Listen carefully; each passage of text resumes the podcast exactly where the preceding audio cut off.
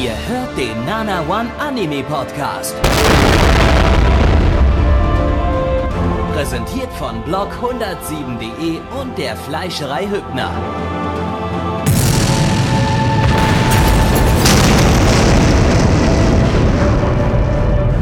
Fleischerei Hübner, denn Essen ohne Fleisch ist wie Bauschaum ohne Treibgas.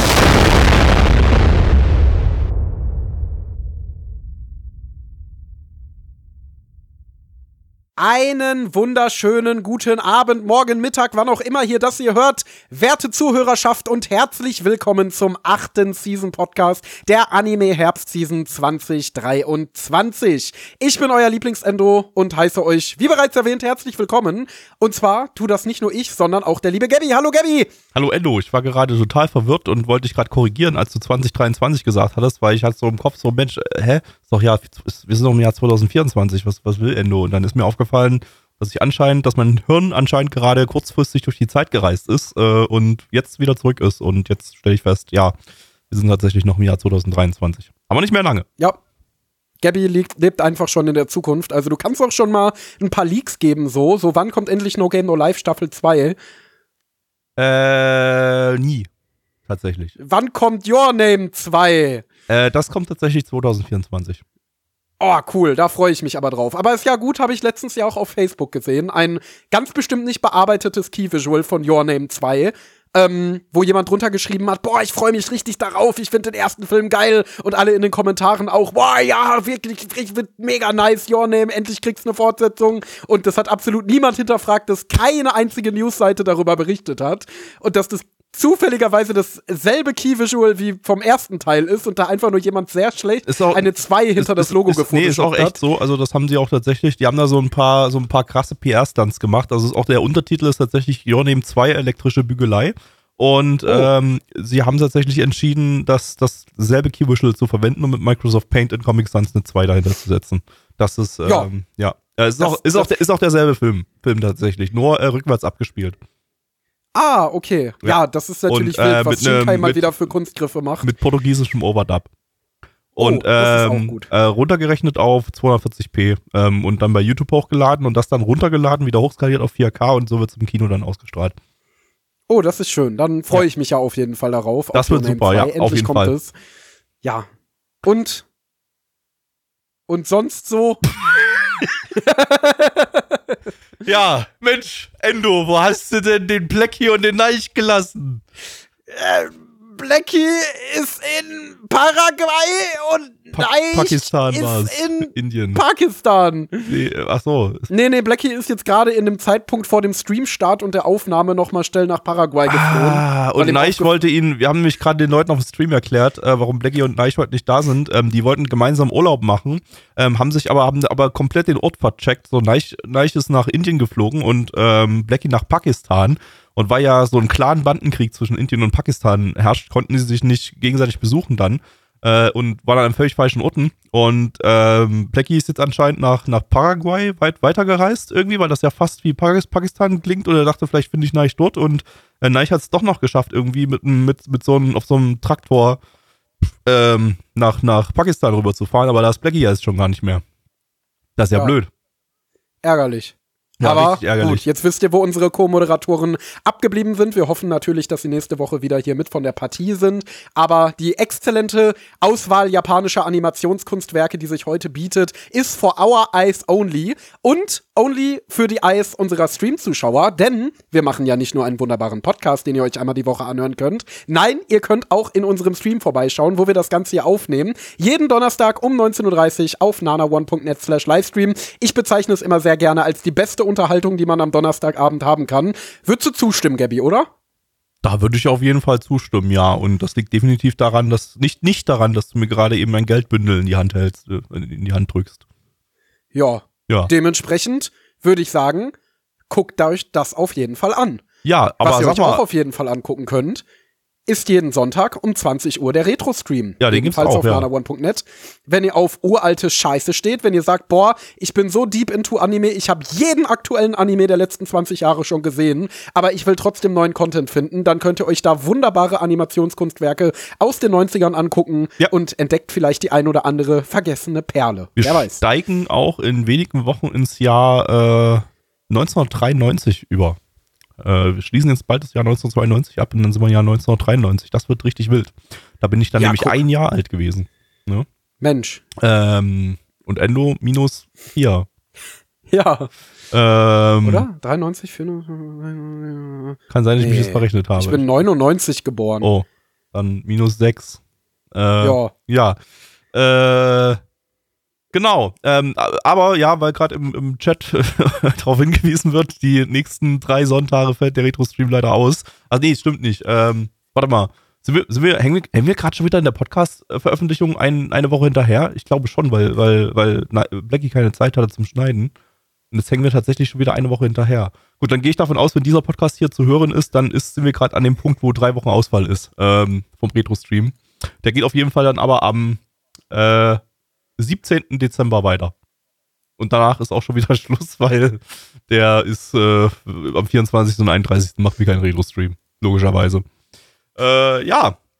Und, äh, aber sag mal, Endo, dich Ja. habe ich, ich höre dich ja gerade jetzt hier als zum ersten Mal in diesem Podcast, aber ich habe dich schon Ja. mal in einem ganz anderen Podcast gehört. Äh, ich glaube, der hieß sowas wie Lonlime. Äh, kannst du mir da nochmal was auf die Sprünge helfen? Aus welchem Podcast kenne ich dich? Ich glaube, das war der Podcast auf dem YouTube-Kanal Endo zu dem Thema Muss man sich als Anime-Fan schämen. äh, kann sein, dass du mich da schon mal gehört hast. Aber ansonsten habe ich tatsächlich seit einem halben Jahr auch ein ganz neues Podcast-Projekt und zwar die Nana One Contime, dem Podcast über Anime-Conventions in Deutschland. Da gehen wir jetzt langsam ins Winterprogramm über, weil die ganzen größeren Cons ja schon vorbei sind. Und da habe ich einige wirklich spannende Talkfolgen mit wahnsinnig interessanten Gästen geplant. Ähm, hab da auf jeden Fall einige fette Sachen für euch in Köcher. Da lohnt sich reinzuschauen und das im Auge zu behalten. Ansonsten könnt ihr die vorhandenen Folgen auch noch mal nachhören und euch anhören, wie die Animagic oder Konichi oder Dokumi dieses Jahr da. Von Oder der, äh, von der wir übrigens gerade live senden. Ja, ja, wir, wir senden heute live von der Doc Dokumi 2023. Das ist hier ist mal wieder voraufgenommen. Ja, wir haben die Sachen mal wieder Ja. vorab bekommen von der von der neuen Season und äh, sind heute live auf, der- auf der Dokumi. Düsseldorf! Woo! Ja! Ah, Mensch, die, die, wir, haben, wir haben das wieder rausgefiltert, das, das äh, Geklatsche da, da draußen. Ähm, aber wir sind gerade wirklich, also Dokumi ist, ist richtig Abriss äh, diese, dieses Jahr. Äh, da gibt's dann in der. Ja, die nehmen die Halle hier auseinander. Nicht wahr, Düsseldorf? guck mal, die nehmen die Halle Jawohl! wirklich, die nehmen die Halle wirklich da gerade auseinander. Oh, fuck. Nein, nein, lass Also- die Scheiben ganz, lass die Scheiben ganz. Nicht den Stahlträger, verdammt, das Ding fängt an zu wackeln. Ah! Oh, oh, jetzt, äh, ah, ja, ja, jetzt kommen da schon diese, diese sehr muskelbepackten, glatzköpfigen Leute, die sich dann darum kümmern werden. Also können wir hier weitermachen.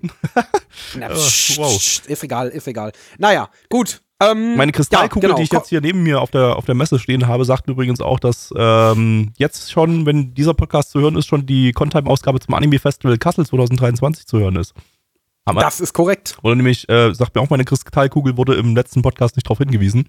Und äh, deshalb machen wir das an der Stelle jetzt hier. Ähm, deshalb hört mal rein, Contime Ausgabe 12 und hört auch die anderen elf Stück an, denn dieser Podcast ist supi.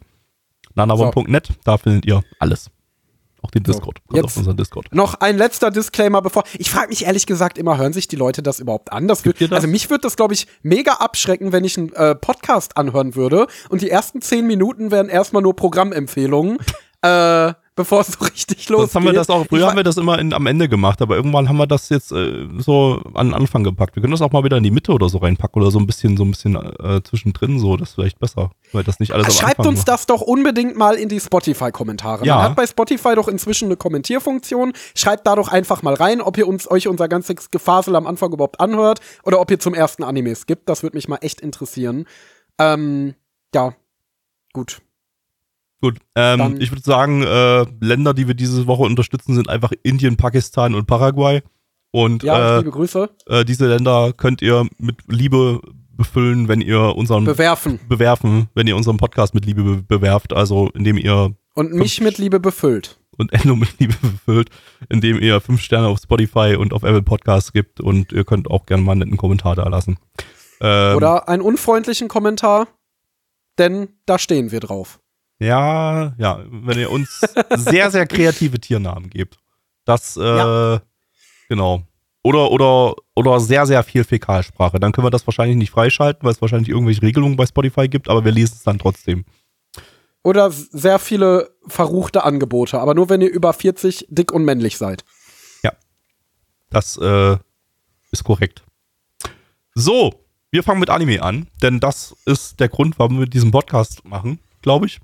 Ähm, ja, und äh, der erste Anime, den wir heute schauen, ist ähm, äh, Kamanohashi Ron no Kindan Suri im internationalen Titel Meisterdetektiv Kon Kamanohashi. Das ist nicht der internationale Titel, das ist sogar der deutsche Titel. Der hat nämlich einen eigenen, separaten deutschen Titel. Äh, ja, lizenziert ist das Ganze bei Crunchyroll. Crunchyroll! Das Ganze ist eine Manga-Adaption von Diomedia. Die hatten wir dieses Jahr mit äh, The Magical Revolution of the Reincarnated Princess and the Genius Young Lady. Und letztes Jahr. Der sehr gut war. Ich habe den immer noch nicht gesehen, aber vielleicht mache ich das irgendwann demnächst mal. Äh, und letztes Jahr mit, äh, unter anderem mit äh, Parallel World Pharmacy. Den habe ich gesehen. Der ist nett. Äh, Autorin des Manga ist äh, Amano Akira. Das ist die Mangaka von äh, Hitman Reborn und Eldlife. Äh, außerdem ist sie die Charakterdesignerin von Psychopath. Hm. Äh, der Manga läuft seit 2020 und erscheint hierzulande seit letztem Jahr bei Crunchyroll. Und jetzt muss ich mal ganz kurz, Crunchyroll! muss ich mal ganz kurz nochmal nachgucken. Manga! War Eldlife überhaupt ein, ein, das war doch gar kein Manga, das war ein Original, oder? Habe ich mir das hier falsch notiert? Prüfe dies. Ist doch ein Manga. Okay, dann habe ich mir das korrekt notiert und war jetzt gerade in meinem Kopf ein bisschen verwirrt.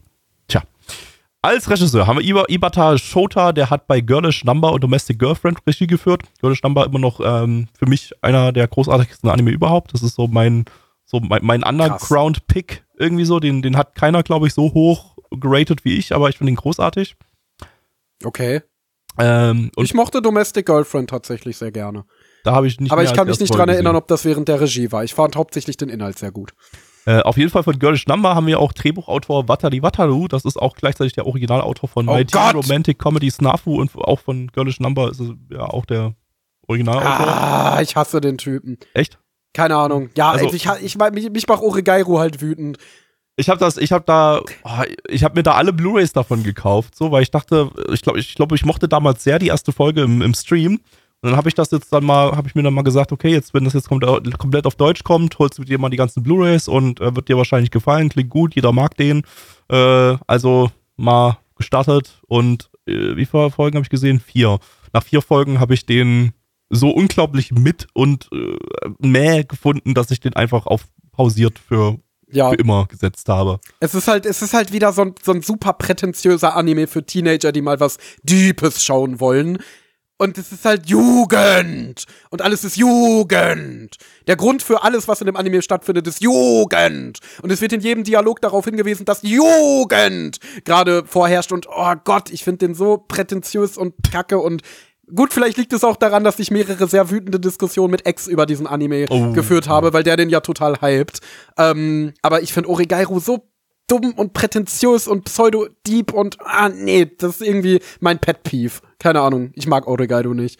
Naja. Auf Ich jeden finde auch Wataru Watari. Äh, ich nenne das Watari, das ist voll kreativ. Das ist jetzt quasi dasselbe Wort, nur dass eine Silbe ausgetauscht ist. Ist Vielleicht das heißt nicht der wirklich so intellektuell? seine Eltern fanden das Der- einfach bloß witzig. Der heißt nicht wirklich so, weil seine Charaktere heißen doch auch alle Yui Gahama Yui und so weiter. Also der, der, der, der kommt sich ja immer wahnsinnig deep dabei vor, seinen Charakteren dumme Wortspiele als Namen. Komm, hör auf, Alter. Komm, hör auf mit dem hier. Weitermachen. der ist komm. auf jeden Fall ist der seit Girlish Number, wo er das Original-Drehbuch geschrieben hatte, ist der äh, so der Standard-Drehbuchautor bei Diomedia. Der scheint da irgendwie dem Studio gejoint zu sein. Der macht nämlich irgendwie so fast alles für die jetzt mittlerweile drehbuchmäßig. Tja. Hat auch bei, ähm, bei äh, hier Magical irgendwas, äh, Magical Revolution of the Reincarnated Princess of the Genius Young das, das Drehbuch geschrieben. Vielleicht ist er auch ein wesentlich besserer Drehbuchautor als Autor. Das kann Das sein. könnte ich mir vorstellen. Vielleicht bekommen wir jetzt, jetzt hier gleich was Großartiges zu sehen, drehbuchtechnisch. Oder auch nicht. Mal schauen. Auf geht's. Ja! Shibunwo! Mehr kenne ich von diesem Opening nicht. Ich habe Code Geass noch nicht gesehen. Was hat das mit Geass Geass zu tun? Das erfahrt ihr jetzt von Endo. Endo, die Bühne gehört dir. Vielen lieben Dank, Gabby. Und hallo nochmal an Düsseldorf. Wie wär's Oh, mit ein bisschen. Applaus für die Plot-Zusammenfassung? Woo! Ja, ist jetzt auch gut, ist jetzt auch gut. Also, Jetzt lass also, den Endo doch mal die Story vorlesen. Mensch, ey. Der Junge, Totomaru. Ishiki, fängt bei, ist ein junger Polizist, der nicht so wirklich ganz in seinen Job reinfindet. Und als es dann schließlich zu einer merkwürdigen Mordserie kommt, wird er an einen ganz besonderen exzentrischen Ermittler verwiesen. Und zwar den Ron, den Ron, Ron Weasley, ähm, der ja, ein totaler Exzentriker ist, der früher einige Fälle bearbeitet hat, doch seit einigen merkwürdigen Vorfällen nicht mehr daran arbeitet. Aber nichtsdestotrotz nimmt Ron mit seinen Freunden Harry und Hermine die Ermittlungen wieder auf und ähm, ja, untersucht einen Mordfall, in dem jemand ertränkt worden ist. Allerdings scheint das nicht die ganze Wahrheit zu sein und bald wird Totomaru von den merkwürdigen Methoden seines neuen Partners erfahren. Und zwar ist das Merkwürdige, er hat das Gieß und bringt irgendwie jedes Opfer, äh, jeden Täter, Täter. dazu, sich umzubringen.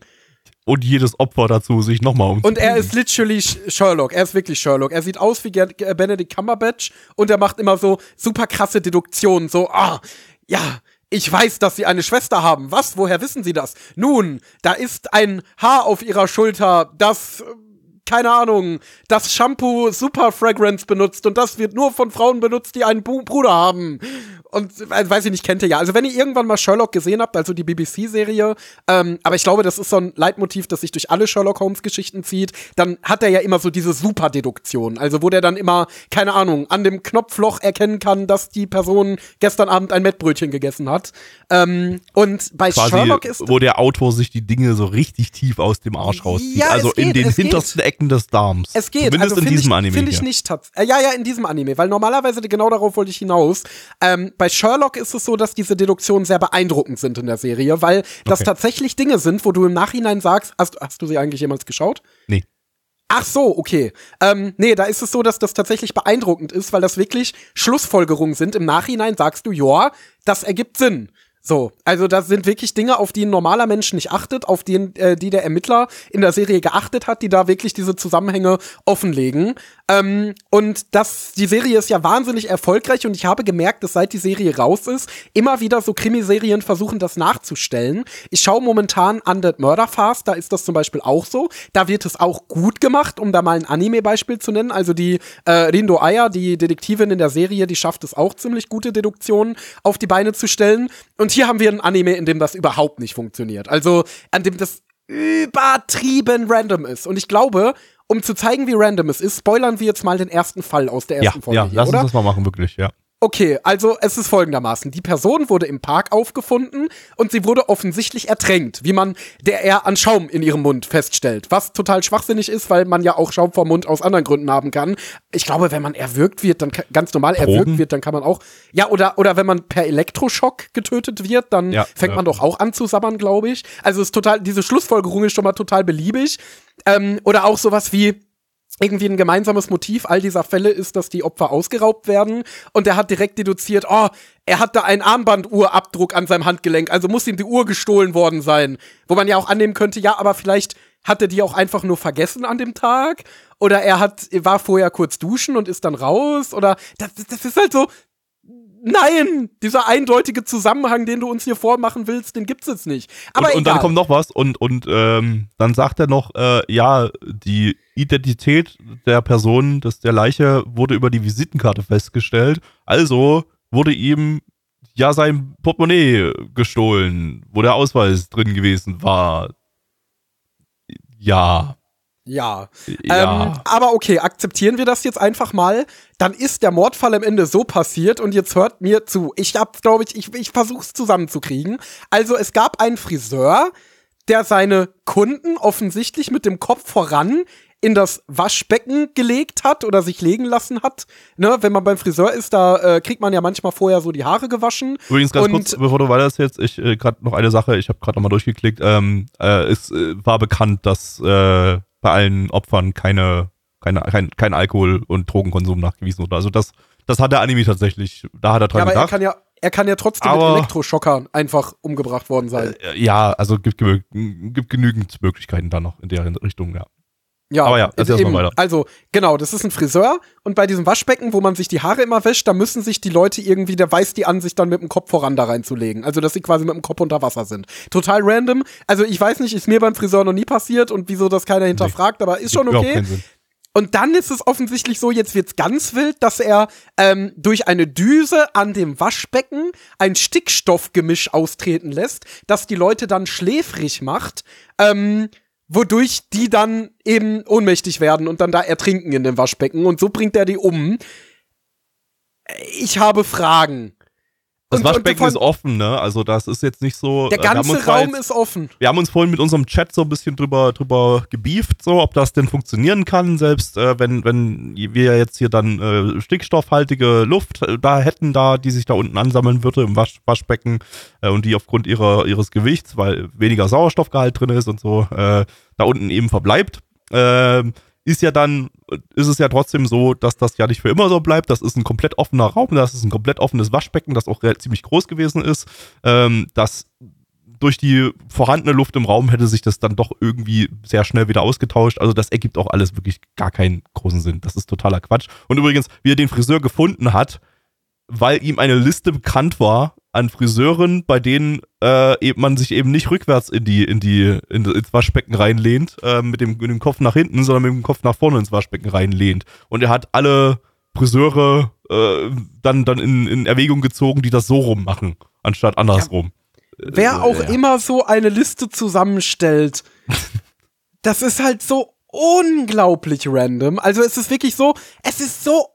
Wahnsinnig Es aus sind- dem Arsch gezogen. es ist es ist voller wahnsinnig aus dem Arsch ja. gezogen. Also es versucht nicht mal irgendwie logische äh, Kausalitäten da zusammenzustellen, die du als Zuschauer nachvollziehen kannst, sondern der Detektiv da ist einfach der Oberficker und der weiß alles aus komplett hanebüchenen Gründen und es ist, es ist wahnsinnig schlecht geschrieben. Es ist wahnsinnig schlecht geschrieben. Also Wird ja noch glaube, besser mit dem Motiv der, des, des Täters, warum er Genau, das, das, der das, das, gemacht Motiv, hat. das, das ist ja nur die Sahnekirsche obendrauf. Das, der, das Motiv des Täters ist, dass er äh, mal an der Börse Pech gehabt hat und deswegen hasst er jetzt alle reichen Leute und bringt die ganzen reichen Leute um.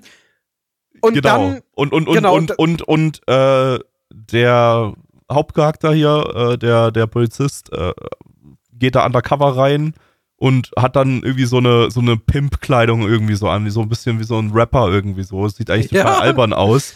Und man erkennt eigentlich auch nicht auf den ersten Blick, dass das total teure Klamotten sind, sein könnten oder dass der total reich sein könnte oder so. Aber reicht die Friseur aus, den bringe ich mit um. genau. Ja, und, und dann am Ende der Übrigens, übrigens das andere Opfer hat auch einfach bloß einen Anzug an. So einen, so einen stinknormalen Anzug. Äh, weiß ich jetzt auch nicht, ob er da, ob der Friseur da den Blick drauf hat. So, das ist, boah, das ist, das ist so ein Anzug hier, der kostet 20.000 oder so. Äh, ja, also auch, auch, auch in der Hinsicht. Quatsch. Und ganz, ganz am Ende der Folge stellt sich dann heraus, der Protagonist hat literally das Gieß. Also er hat eine Fähigkeit, bei der sein Auge leuchtet, durch der, die er Leute Befehle erteilen kann. Und wenn er dich anguckt und sagt, stürzt dich hier vom Gebäude, dann stürzt du dich vom Gebäude. Ähm, also, wow. Und das macht er Wow. anscheinend auch aus Versehen. Also das ist auch gar nicht unbedingt seine Intention, äh, aber das ist so sein Rage oder irgendwie äh, das, das Gieß selbst oder so sorgen dann dafür, dass er den Leuten, die den, den, den Tätern jeweils immer die, den Befehl erteilt, äh, sich umzubringen. Aber wir haben ja noch unseren Hauptcharakter und der wird dann am Ende als unglaublich dumm dargestellt und weil er unglaublich dumm ist, wovon man übrigens davor noch gar nichts be bemerkt hat, ähm, weil er unglaublich dumm ist, äh, rettet er die äh, Täter, bevor sie sich umbringen könnten, weil das Gieß keine Wirkung auf ihn hat oder so. Ja, also, Also, äh? was ist das für eine unglaublich dumme, zusammengebullshittete Story? Also ich glaube, ich habe seit vielen Streams, also ich glaube, ich würde echt sagen, seit ich letzten Sommer regelmäßig dem Stream beigetreten bin, ist das wirklich eine der dümmsten ersten Episoden, die ich jemals gesehen habe auf inhaltlicher Ebene. Also da passt gar nichts zusammen, da ist absolut alles ge super gewollt. Und ganz ehrlich, Ähm, das, das hätte ja witzig sein können, so wie der Täter sich am Ende dann, dann vom, vom, vom Dach stürzt und so. Das, das äh, könnte sogar eigentlich, wenn man das richtig inszeniert, auch eigentlich richtig witzig sein. Äh, das Problem ist halt einfach, dass das Ding äh, ja, sich nicht wirklich ernst nimmt. Das wird schon irgendwie so ein bisschen Comedy sein oder so, also ein bisschen witzig, lustig sein. Aber, aber äh, ja, es soll halt so ein Das ist cool, so- cool, so- cool ja, so- so- Boy-Anime sein. Ja, cool, cute Boy Anime, genau. Und, und, aber das ist halt einfach, die Charaktere nerven mich nur. Die, die, du hast den, diesen, äh, Das Meister, Problem ist, er kommt halt nicht, er kommt halt nicht cool rüber, wenn er irgendwelche Schlussfolgerungen nennt, die komplett aus dem Arsch gezogen sind. Es wäre cool, wenn er tatsächlich den Durchblick hätte und tatsächlich krass wäre, aber es ist halt nicht cool, wenn er, immer wenn er seinen Mund aufmacht, du dir denkst, Autorin Chan, mach's doch wie Wataru Watari und schreib nur noch Drehbücher, anstatt dir eigene Stories auszudenken, weil das ist so unglaublich dumm zusammengebullshittet hier alles. Also ich hab ähm, irgendwie die letzten 30 Folgen oder so von Hitman Reborn mal gesehen, weil ich damals doch gefansabt hab und QC gemacht hab für eine Gruppe, die den bearbeitet hat. Und ähm, ich fand auch schon Hitman Reborn so wahnsinnig schlecht geschrieben. Also es wirkte so dilettantisch erzählt einfach. Also ohne irgendwelche sinnvollen Spannungsbögen und ständig ist irgendein Bullshit passiert und so weiter. Und es gab wirklich so gar, also man hat da wirklich gar kein Talent drin gesehen im Erzählen. Ähm, also ich kann mir vorstellen, dass die Frau wahrscheinlich wahnsinnig schöne Zeichnungen hat, äh, weil allein von ihrem Erzähltalent kann ich mir nicht vorstellen, dass die damit geschafft hat, in der Industrie Fuß zu fassen. Ähm, Ja, und ich finde ihre halt Charakterdesigns wieder. tatsächlich auch ganz nice. Also so auch ihre Psychopath-Charakterdesigns so finde ich eigentlich Ja, ganz nett. ja, die die haben was schön. sehr eigenes, haben so einen leichten 80s-Vibe so ein bisschen. Äh, das ist eigentlich alles ganz, ganz, ganz cool. Aber Wobei man dazu sagen muss, ich glaube, gut schreiben zu können, hat, äh, war kein Kriterium, um in der Zeit in der Industrie Fuß zu fassen, weil äh, Ja. ich habe ja zum Beispiel letztens Venus vs. Virus gesehen und der war auch kriminell schlecht geschrieben, von daher. Ähm, Ey, ist ja. auch heutzutage nicht unbedingt jetzt ein Kriterium. Ne? Also, Aber ich würde so sagen, die einiges. insgesamt Qualität ist schon ein bisschen gestiegen. Ja, wir also hatten aber diese Season ja auch schon so Sachen wie ein Typ spielt ein VR-MMO. Äh, Ja, aber das ist ja der nicht literarische schlecht geschrieben, das ist Titels- einfach nur langweilig. Ja, ja. Aber es ist ja nicht kacke erzählt. Das ist ja der Unterschied dazwischen. Das ist halt kein komplett dummer Bullshit ist, der kausal überhaupt nicht zusammenhängt. Okay, es eine ich würde es anders formulieren, das hatte nicht die, den Anspruch, irgendwie intelligent äh, oder gut erzählt zu wirken, sondern das war tatsächlich, wenn der Titel alleine schon ist, ein Typ spielt eine VR-MMO, dann, dann ist der Anspruch halt auch einfach schon durch den Titel äh, klargestellt, nämlich, dass der Anspruch nicht vorhanden ist. Also, dass, Nee, dass gar das- keine Ansprüche vorhanden sind. Ja, ja, und das ist halt von der Erzählung halt auch nicht so dumm. Also keine Ahnung, hast du ähm, mal Wattpad-Fanfictions gelesen?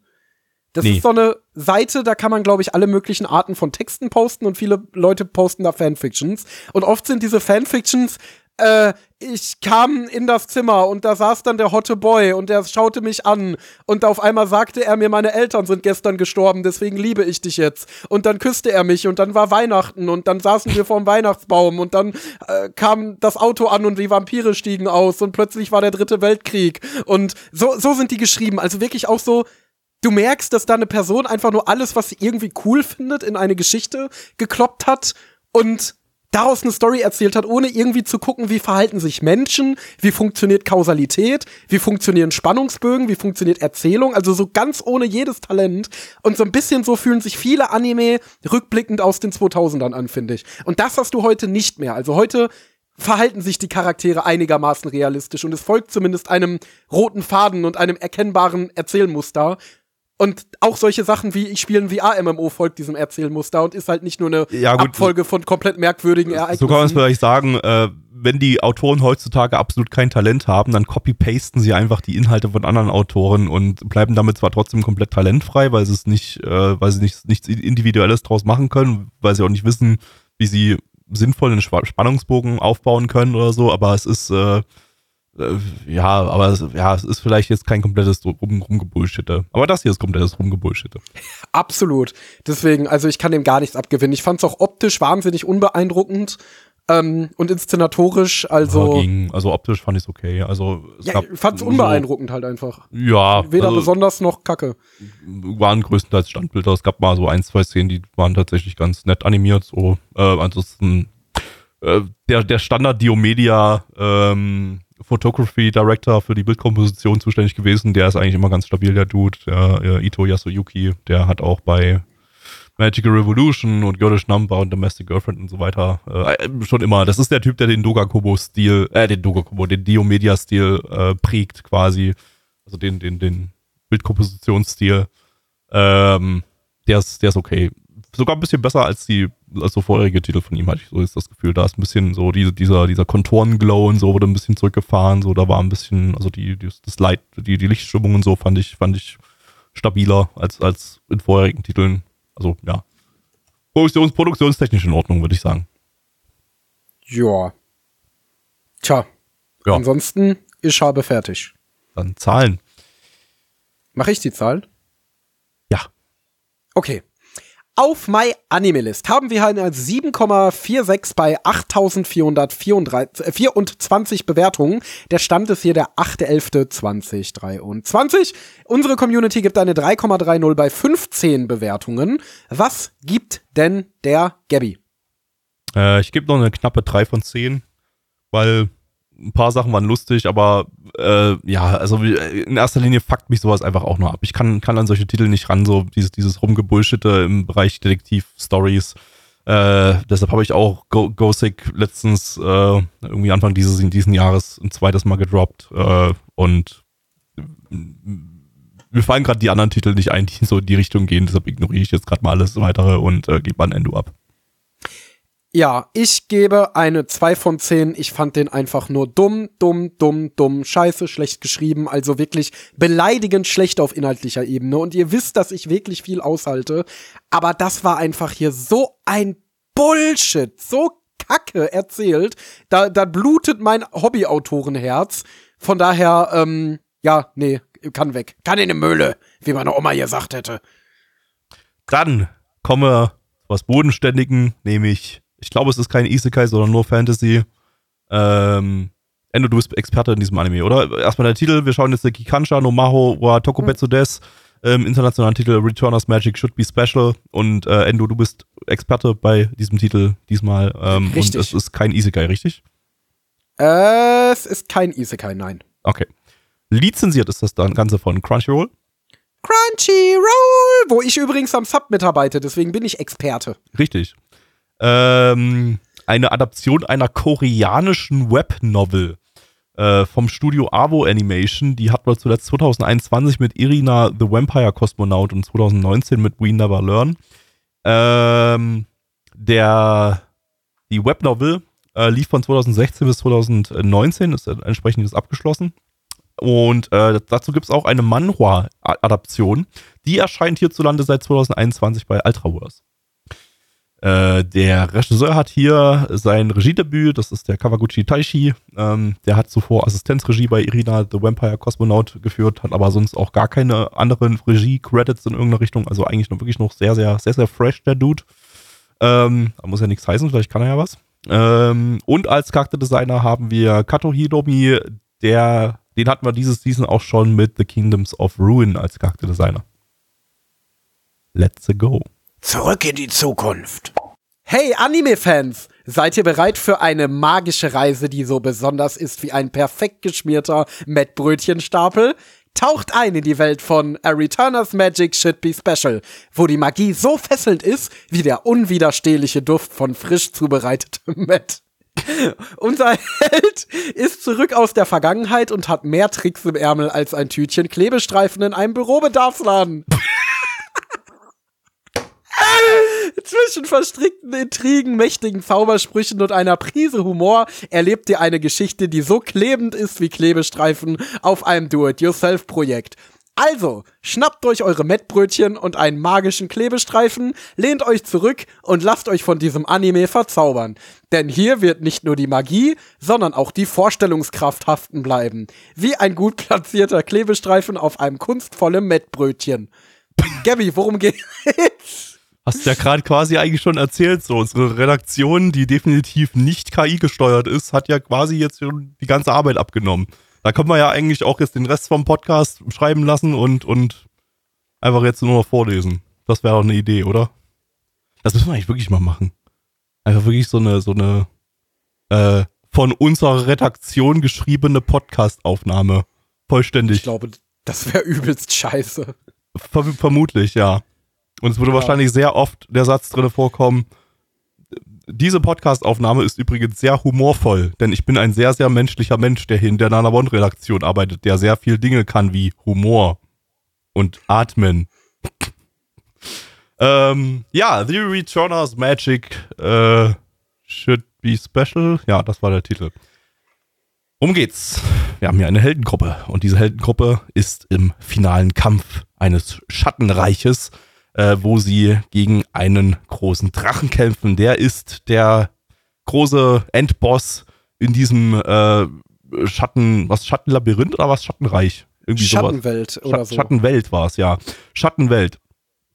Und ähm, diese Schattenwelten, die tauchen irgendwie in der Welt immer mal so auf oder so. Das sind wie so kleine, wie so Dungeons oder irgendwie sowas. Wenn ich das richtig verstanden habe. Ja, glaube äh, schon. Und äh, bedrohen die Menschheit sozusagen so. Also die, da, da werden auch Helden benötigt, die da gegen die Monster ankämpfen und gegen den Boss der, dieser Schattenwelten, um die Erde oder was auch immer das für ein Planet ist, zu retten. Und ähm, da ist ziemlich viel Mist passiert. Da sind ziemlich viele gestorben von den Helden ähm, und HeldInnen äh, innerhalb dieser Gruppe. Und äh, letztendlich schafft es aber eine äh, Heldengruppe am Ende oder der, der, die letzten, ich glaube, sechs Leute sind es, glaube ich, gewesen, irgendwie so dem Dreh, äh, schaffen es dann, den, den Endboss zu besiegen, den großen Drachen. Äh, und die Welt ist gerettet, aber naja, äh, sie haben über Verluste zu klagen. Und äh, viele, viele Kameraden haben sie verloren, verloren während, des, während des Kampfes. Doch dann stellt sich heraus, der Drache ist noch nicht ganz besiegt, denn der hat noch was übrig, nämlich Mana. Sehr, sehr viel Mana. Und das Mana, das trinkt jetzt äh, unkontrolliert aus dem Drachen äh, raus und äh, bombt einfach alles komplett weg. Und dann war es das auch mit der Heldengruppe. Doch! Unser Hauptcharakter, Kiriton, der hat noch ein Ass im Ärmel. Oder irgendwie generiert sich da in irgendeiner Form ein Ass im Ärmel. Ähm, er schafft es nämlich in die Vergangenheit zu reisen, und zwar genau 13 Jahre lang. Und äh, also nicht 13 Jahre lang, er reist jetzt nicht 13 Jahre lang durch die Vergangenheit, sondern er reist 13 Jahre in die Vergangenheit. Und äh, alles beginnt von vorne. Schafft er es vielleicht jetzt, äh, alle zu retten und äh, dafür zu sorgen, dass nicht alle sterben und bloß sechs Leute übrig bleiben, die dann am Ende auch sterben? Das äh, werden wir vielleicht erfahren. Vielleicht, vielleicht auch nicht. Ich kann es euch bis zum jetzigen Zeitpunkt noch nicht beantworten, denn soweit ist der Anime noch nicht, dass er diese Frage klärt. Aber selbst wenn, dann würde ich euch natürlich nicht spoilern, denn ich bin ja kein Fiesling. Ähm, Boah. Ja, Gabby, also ich mich, mich, mich würden, bevor ich irgendwas dazu sage, erstmal deine ungefilterte Erstlingsmeinung interessieren. Okay, also. Erster Eindruck, das Ding ist relativ gemütlich erzählt vom Tempo her. Also vielleicht für mich, für, meine, für meinen Geschmack vielleicht sogar ein bisschen zu gemütlich, ähm, weil es auch einfach so in der ersten Folge so auch an einer sehr, sehr unspektakulären Stelle endet. Also, na gut, okay, vielleicht, es ist, es ist schon eine gute Stelle, um das Ganze enden zu lassen, aber ich hätte an irgendeiner anderen Stelle damit gerechnet. Ähm, er lässt sich am, äh, am Anfang erstmal sehr viel Zeit so, dass diese Heldengruppe, die dann eben ganz frisch diesen, diesen Endboss besiegt hat, den Drachen, ähm, dass die erstmal wirklich sich da hinsetzt und dann wird erstmal gequatscht.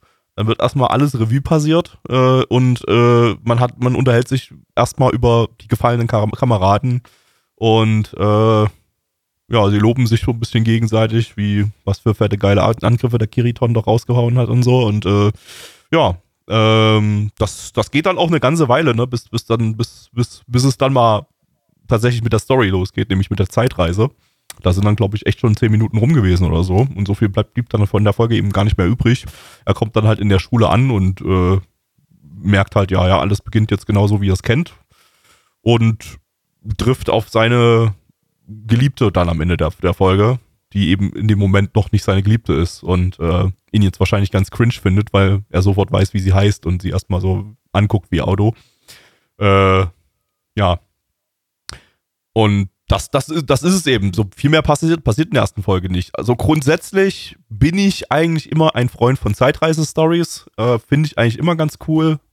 Ähm, ich finde auch grundsätzlich eigentlich auch Parallelwelt-Stories, Isekai-Stories und so eigentlich an sich ganz cool. Die sind nur meistens halt irgendwie scheiße umgesetzt. So. Also ich habe gar nicht grundsätzlich irgendwie so etwas gegen Zeitreisen und, und Isekais und so weiter, weil so an sich mag ich diese Tropes dann doch eigentlich ziemlich.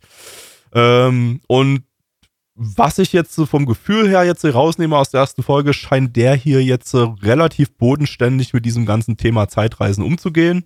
Ähm, das ist jetzt sowohl positiv als auch negativ gemeint. Äh, positiv im Sinne von so, da ist jetzt, äh, scheint kein Bullshit dabei zu sein. So, das ist halt wirklich einfach nur, wir versuchen das Ganze nochmal ein besser. Ähm, quasi wie Ragnar Crimson. Ist ja auch so der Hauptcharakter, ist auf eine andere Weise, der reist ja da nicht direkt durch die Zeit, ne? das ist ja sein zukünftiges Ich da gewesen, das ihn dann, das dann in ihn eindringt und sagt, wir machen das jetzt alles nochmal in gut. Ähm, Äh, und hier ist es die ganz klassische Variante. Also wie, wie gesagt, das meine ich mit bodenständig so. Äh, hier ist einfach nur, ja, der ist halt jetzt in der Zeit zurück teleportiert und alles von vorne. Und geht jetzt mit diesem Wissen da rein, was, was zu tun ist. Ähm, das deutet aber eventuell auch so ein bisschen an, dass das vielleicht ein bisschen uninteressant wird, so weil es vielleicht zu bodenständig ist, weil es vielleicht zu mal nach Zahlen irgendwie so ist, so ja, okay, der weiß jetzt genau, was zu tun ist und so und das das ist es halt so, da ist nicht so viel Potenzial da, um ja irgendwie was was ja so komplett komplett bonkers zu gehen oder so. Ähm, aber ja, schwer für mich einschätzbar, ob das jetzt äh, ganz gut. Ich, also ich fand die erste Folge stabil erzählt. Da hatte ich jetzt keine großen Probleme damit erzählerisch. Also ich fand auch das vom, das ist dieses langsamere Pacing nicht unbedingt super schlecht. Ich fand es bloß äh, ungewohnt. Äh, und aber so grundsätzlich, ja, war in Ordnung. Also habe jetzt da gar nicht so viel Negatives dazu zu sagen. Das, das, der CGI-Drache war vielleicht ein bisschen hässlich. Das war halt ziemlich, ziemlich beschissenes Kack-CGI. Aber naja, sind wir ja schon gewohnt und der kam optisch nicht so wahnsinnig toll umgesetzt. Nee, äh, ja. Also da kann ich euch auch schon mal vorwarnen, also das wird im Laufe der Serie auch noch mal schlimmer. Oh, okay. Also Avo Animation hat sich da jetzt nicht unbedingt hervorgetan. Äh, ich finde erste Folge fand ich sehr, sehr mittelmäßig bis okay irgendwie ja, so genau, eine absolute so. Mittelmaßproduktion und das wird dann zu einer unterdurchschnittlichen Produktion. Mhm. Also es ist kein, keine absolute Katastrophe, aber es sieht halt schon nicht so gut aus und das ist natürlich für einen Anime, der doch relativ stark auf Action setzt, natürlich immer relativ scheiße dann. Ähm, krass, also ich hätte nicht mit der Reaktion gedacht, äh, gerechnet. Ich hätte tatsächlich eher erwartet, dass du sagst, oh, scheiß Harry Potter Anime. Ähm, ja gut, das, das habe ich noch gar nicht erwähnt. Ja, es ist eine, es ist wieder eine Magieschule, also quasi ja, es ist wieder ein Harry Potter Anime. Aber ja. ähm, ja, auch hier schwer für mich einzuschätzen, in welche Richtung es geht, aber so grundsätzlich fand ich jetzt das erstmal jetzt nicht so übel. Also gesagt. ich als jemand, der schon die ersten, lass mich nachschauen, wie viel ist davon schon draußen? Nee, ich glaube, ich habe letzte Woche vergessen einzutragen. Ich glaube, ich habe fünf Folgen davon bis jetzt gesehen. Ähm, muss ich sagen, also das Ding ist, ich fand am Anfang, ich muss ehrlich sagen, ich hatte erst gar keine Lust auf das Ding, weil ich mir eben dachte, boah, das wird jetzt so ein super generischer Mal nach Zahlen Harry Potter Anime. Ähm, aber dann fand ich tatsächlich das Konzept doch überraschend ich würde nicht unbedingt sagen erfrischend, aber es war eine nette Kombo. Also ich mag grundsätzlich das, äh, die Prämisse, dass es jetzt darum geht, dass er eben aus seinen Erfahrungen drawn muss, um es jetzt dieses Mal besser zu machen. Also grundsätzlich so Time Leap Geschichten mag ich auch einfach wahnsinnig gerne. Ähm, also auch sowas wie ReZero oder Steinsgate oder so und in der ähnliche Richtung geht ja das Grundsetting hier erstmal.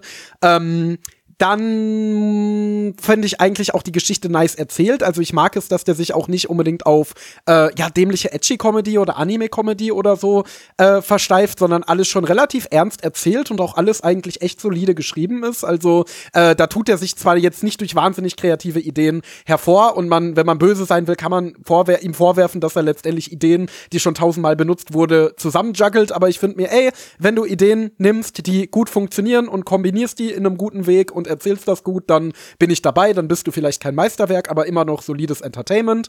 Ähm, ich persönlich finde allerdings, dass der ein kleines bisschen abnimmt, weil ich fände die Geschichte richtig geil, wenn man jetzt wirklich zielstrebig und sinnvoll diese Story durcherzählen würde von seinem Weg, wie er dafür sorgt, äh, wie dann am Ende diese Expedition zu dem Drachen, die die da machen, erfolgreicher verläuft und dabei niemand sterben muss. Allerdings verliert er sich dann, finde ich, zumindest zum aktuellen Stand doch hier und da mal in so doch leider recht generische Harry Potter Anime-Geschichten. Also es geht zum Beispiel mal wieder äh, um, um, um einen Jungen zum Beispiel, also es geht ganz stark um diesen Klassenkampf, ne? In der Welt des Anime sind natürlich die Leute wieder in Alphas und Betas aufgeteilt, äh, die, die die Aristokraten sind in der Alpha-Klasse und die Bürgerlichen sind in der Beta-Klasse. Und dann geht es ganz stark darum, oh, die diskriminieren uns voll und so weiter und so fort. Also eigentlich ein exakt der gleiche Plot, den wir in tausenden Magieschulen-Anime schon hatten. Unter anderem in äh, The Iceblade Sorcerer Shall Rule the World vor ein paar Seasons. Ähm, dementsprechend, das fühlt sich halt auch wahnsinnig abgenutzt an, diese ganze Geschichte. Dann geht's natürlich wieder um den kleinen Jungen, äh, der, der von seinen Eltern ein besonderes Schwert bekommen hat und so weiter und so fort und der, der jetzt ausgebildet gehört. Und es gibt dann, es bahnt sich, glaube ich, wenn ich das richtig in Erinnerung habe, jetzt auch wieder ein Tournament-Arc an. Also leider, leider erzählt er da keine ja, er erzählt leider keine sonderlich einfallsreiche, zielstrebige Geschichte darum, wie er diese äh, Vorbereitung auf die Expedition äh, einrenkt und dann eben diese das, Expedition macht, was ich sogar ganz cool gefunden hätte. Das sondern ist ja er so verliert. Eine, oder erst erstmal weiter, ja. Er, er, er verliert sich wirklich in absolut generischen äh, Harry Potter Anime-Tropes und dabei ist er nie richtig schlecht.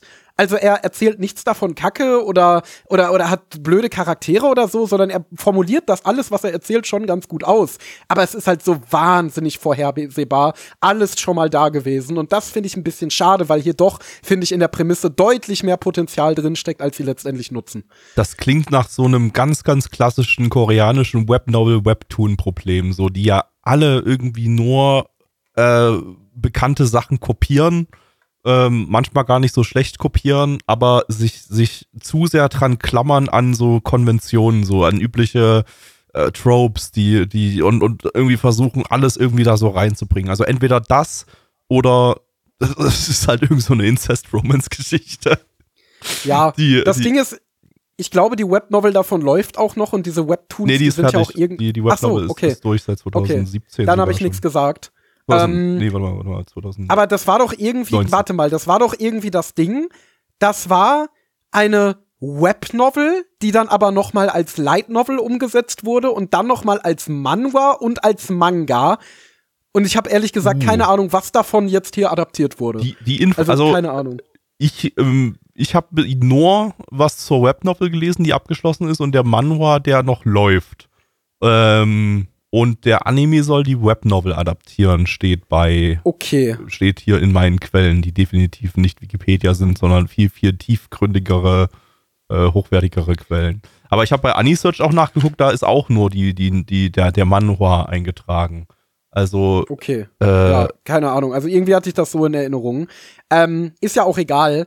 Ähm, Im Endeffekt, äh, ja, also ich muss sagen, was das Ding dann doch noch so für mich so ein bisschen nach oben zieht und das zumindest recht unterhaltsam macht, ist die Chemie zwischen den Charakteren, weil ich finde die Interaktion, gerade so die Interaktion zwischen ihm und Romantika und die Beziehung, die sich da ausbaut, also seine Geliebte aus dem ah. vorherigen Leben, mit der er jetzt langsam wieder zusammenkommt, das ist doch eigentlich ganz niedlich. Also ich finde so die gerade ihr Charakter und die Entwicklungen, die sie da durchmacht und ihre Charakterisierung ist schon sehr interessant. Also sie ist ein überraschend vielschichtiger Charakter. Man würde am Anfang annehmen, sie ist so eine generische Zundere, aber da steckt bei ihr doch deutlich mehr hinter. Und das ist das für mich, ehrlich gesagt, diese Romance und diese Interaktionen, die das ähm, für mich momentan so ein bisschen oben halten. Äh, ja, aber, aber ansonsten ist es halt leider doch in weiten Teilen ziemlich abgegriffen und immer wenn es nicht um diese Romance geht, finde ich es ehrlich gesagt auch ein bisschen langweilig. Der, der japanische Wikipedia-Artikel äh, dröselt das nochmal ein bisschen genauer auf. Also, Original ist eine Webnovel, die ist fertig. Darauf basierend ist ein Webtoon rausgekommen in, in Korea. Und dieser Webtoon, der hat in Japan eine gedruckte Fassung bekommen über Kadokawa. Ähm, also es, der, der Web, es gibt aber nicht zusätzlichen Manga. Der, der, der Manga, der in Japan erschienen ist, äh, ist der Manhwa der Webtoon äh, quasi ähm, nur in gedruckter Fassung. So ist, so ist es korrekt. Und der Anime adaptiert die, die Novel. Ja. Ja. Ja. Ähm, nee, ansonsten, äh, was ich sehr, sehr, was, was für mich noch rausgestochen ist, ist der großartige Soundtrack. Äh, den fand ich irgendwie total atmosphärisch. Der hatte so eine, äh, der, der, der ist in dem Moment richtig, richtig stark geworden, als äh, der Hauptcharakter eben dann in der Zeit zurückgereist ist und dann plötzlich in seiner Schule war. Und, äh, und da hatte der, der war der Soundtrack dann, der hatte so einen, der, der, die, der war die meiste Zeit über, war der eigentlich bloß so ein Ton und der war so richtig erdrückend dann so irgendwie so. Das war so, so, äh, man hat so ein bisschen, der Soundtrack hat da, hat, hat so rübergebracht, so dass der, der, der, oh shit, holy shit, alles beginnt von vorn Moment des Hauptcharakters so. Und das hat der Soundtrack übelst eindrücklich rübergebracht. So, das, das hat mir extrem gut gefallen. Ich hatte vorhin den Soundtrack-Komponisten nicht erwähnt, von daher mache ich das an der Stelle mal. Das ist äh, Higashioji Kenta. Der hat Soundtracks gemacht zu Princess Connect, äh, Build Divide, Pull Princess, ja, hat eigentlich jetzt keine, keine krassen, wobei der Princess Connect Soundtrack ist eigentlich auch ziemlich, ziemlich stabil gewesen, aber äh, geht in eine ganz andere Richtung als das jetzt hier. Ähm, das war, das, das fand ich sehr cool. Weiß jetzt nicht, ob der so stark bleibt, der Soundtrack, ob dir da irgendwas aufgefallen ist bei den weiteren Folgen. Ähm, muss ich ehrlich sagen, ist mir nie bewusst aufgefallen. Okay. Also auch jetzt in der ersten Folge nicht. Okay. Dann ähm, finde vielleicht bloß ich den irgendwie so überragend und eigentlich ist er gar nichts Besonderes, aber naja. Ähm, mir hat er, hat er sehr gut gefallen. Äh, gut, ich würde sagen, wir können uns zu den Zahlen kommen. Gut. Die muss ich machen, stimmt. Ähm, Richtig. Wir haben bei ML eine 7,15 bei 6.923 Bewertungen. Äh, stand es hier immer nach der 8.11.2023. Unsere Community gibt eine 3,73 bei 15 Bewertungen. Also schon sehr, sehr niedrig ange angesiedelt. Endo, was gibst denn du? Ja, also wie gesagt, ich finde den Anime eigentlich nice. Also ich finde die Charaktere sympathisch. Ich mag vor allen Dingen die Chemie zwischen den Charakteren. Und ich finde, das Setting hat eine Menge Potenzial. Aber leider äh, ist die eigentliche Story, der eigentliche Plot dann doch eine Aneinanderreihung von generischen Tropes. Ich gebe trotzdem noch eine 6 von 10, weil mir der Anime irgendwie sympathisch ist irgendwie mag ich den. Ich weiß nicht, vielleicht liegt es daran, dass ich gar nichts erwartet habe und er dann doch überraschend nett geworden ist und ich da dankbar für bin, weil ich den ja Woche für Woche bearbeiten muss. Ähm, und dann natürlich lieber etwas bearbeite, das nett ist als scheiße. Aber ähm, ja, wie gesagt, ich, ich, ich würde ehrlich sagen, er sticht halt in dieser prall gefüllten Season absolut nicht heraus. Das ist, glaube ich, so sein größtes Problem. Aber ja, 6 von 10 ist nett. Gabby. Äh, ja, ich habe auch gar nichts erwartet, weil ich diesen Anime, diese Existenz dieses Anime auch überhaupt nicht auf dem, auf Schirm hatte. Also der ist auch so, der hat auch so ein komplett nichtssagendes Kibusche. Also ja, also habe ich, hab ich gar nicht, habe ich instant wieder vergessen wahrscheinlich, als ich den dann hier in die, in die Planung für den Podcast aufgenommen hatte und erst jetzt äh, im Vorfeld von diesem Podcast wieder, wieder entdeckt habe.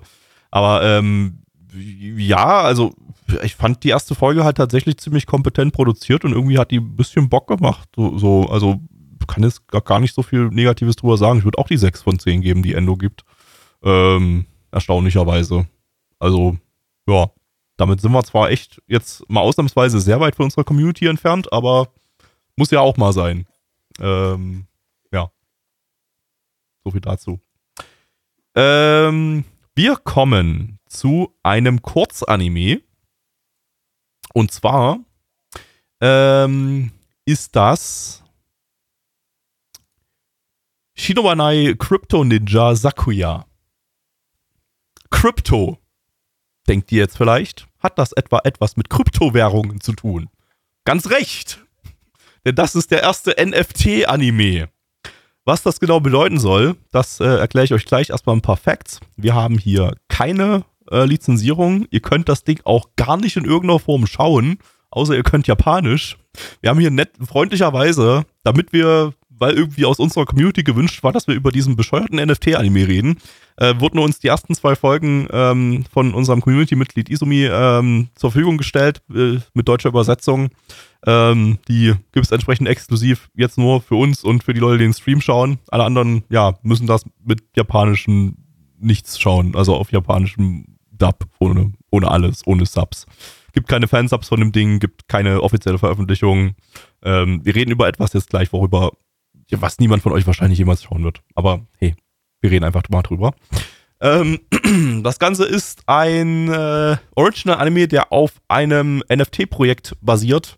Äh, wie gesagt, dazu gleich, gleich mehr. Äh, Studio ist Fanworks, das ist ein Flash-Animationsstudio. In erster Linie sind die bekannt für Aggressive Retsuko, was ja mittlerweile irgendwie so 20.000 Staffeln hat, die, weil das Ding irgendwie bei, bei, bei Netflix total beliebt ist. Ansonsten machen die halt nur irgendwelche unwichtigen Flash-Shorts, die keine Sau kennt. Äh, genauso wie der Regisseur, der hat bisher nur bei irgendwelchen Flash-Short-Projekten mitgemacht. Die hatten wir alle nicht im Podcast besprochen, von daher können wir da nichts dazu sagen. Zum Crypto Ninja NFT-Projekt. Ja, also erstmal muss man ja sagen, NFT ist ja so ein Thema, das ist, äh, ja, das ist ja tot. Gabby, Gabby, Gabby, Gabby. So, jetzt ist deine Gelegenheit, mir und der Community, die uns gerade zuhört, zu erklären, was ein ML NFT ist. Oh, weißt du gar nicht? Monatelang alle drüber geredet und ich hab's nie verstanden. Ich hab's nie gecheckt. Es haben mir mehrmals Leute versucht zu erklären. Ich hab's nie verstanden.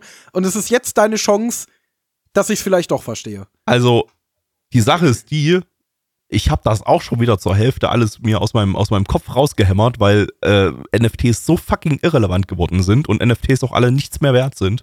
Dass, dass alle haben da ihr Geld reingepulvert und, und alles bricht zusammen und da haben wahrscheinlich Leute Millionen verloren dadurch. Ähm, mehr wahrscheinlich, Milliarden vielleicht tatsächlich in einigen Fällen. Ähm, und und äh, das, das ganze Ding ist tot, aber ich kann es ja mal kurz versuchen. versuchen. Also, NFTs sind ähm, Links zu Bildern in der Blockchain. Weißt du, was die Blockchain ist? Nein. Verdammt. Jetzt muss ich auch noch die Blockchain erklären. Das kriege ich ja erst recht nicht hin. Ähm, ich, ganz ehrlich, ich habe gerade keine Ahnung, wie ich die Blockchain erklär, erklären soll.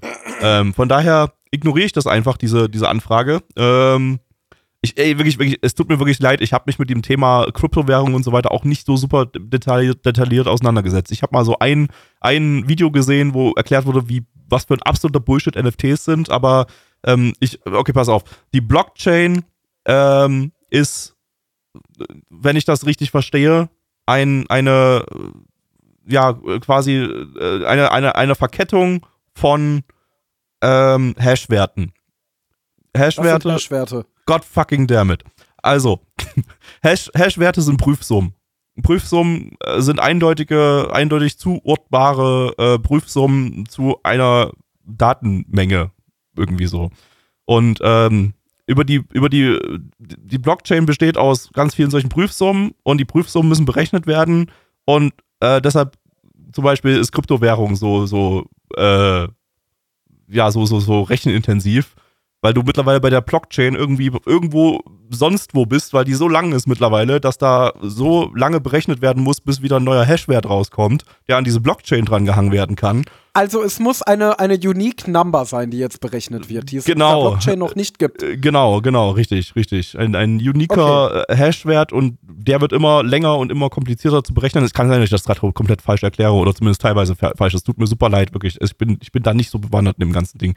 Ähm, ähm, und äh, genau, und deshalb, ja, gab es ja dieses Crypto-Mining, so diese, diese super, super äh, Masseneinkäufe von Grafikkarten, weil Grafikkarten eben für diese Brute Force-Berechnung super gut sind. Und ähm, es hat übrigens bis jetzt noch keiner im Chat geschrieben, dass ich irgendwie Bullshit rede. Also von daher hoffe ich jetzt an der Stelle einfach mal, dass entweder alle abgeschalten und mir niemand gerade zuhört oder dass ich tatsächlich kein Bullshit rede, wovon ich nicht ausgehe. Oder die haben alle selber keine Ahnung. Oder, alle, oder gar keiner hat Ahnung, das wäre auch okay. Ähm, Okay, weiter geht's. Also, ähm, genau, wir reden ja aber nicht über Kryptowährungen, wir reden hier über NFTs. So, NFTs haben auch wieder ihre eigene Blockchain, glaube ich. Und ähm, ich weiß gar nicht, ob jedes Projekt seine eigene Blockchain hat oder ob das irgendwie auf einer gesammelten Blockchain ist, was weiß ich. Ähm, und äh, das sind auch wieder Prüfsummen. Beziehungsweise, um genau zu sein, sind das Prüfsummen von JPEGs oder von, von Grafik, von PNGs oder von, von, von, von Bildern die dann auf dieser NFT-Blockchain hängen.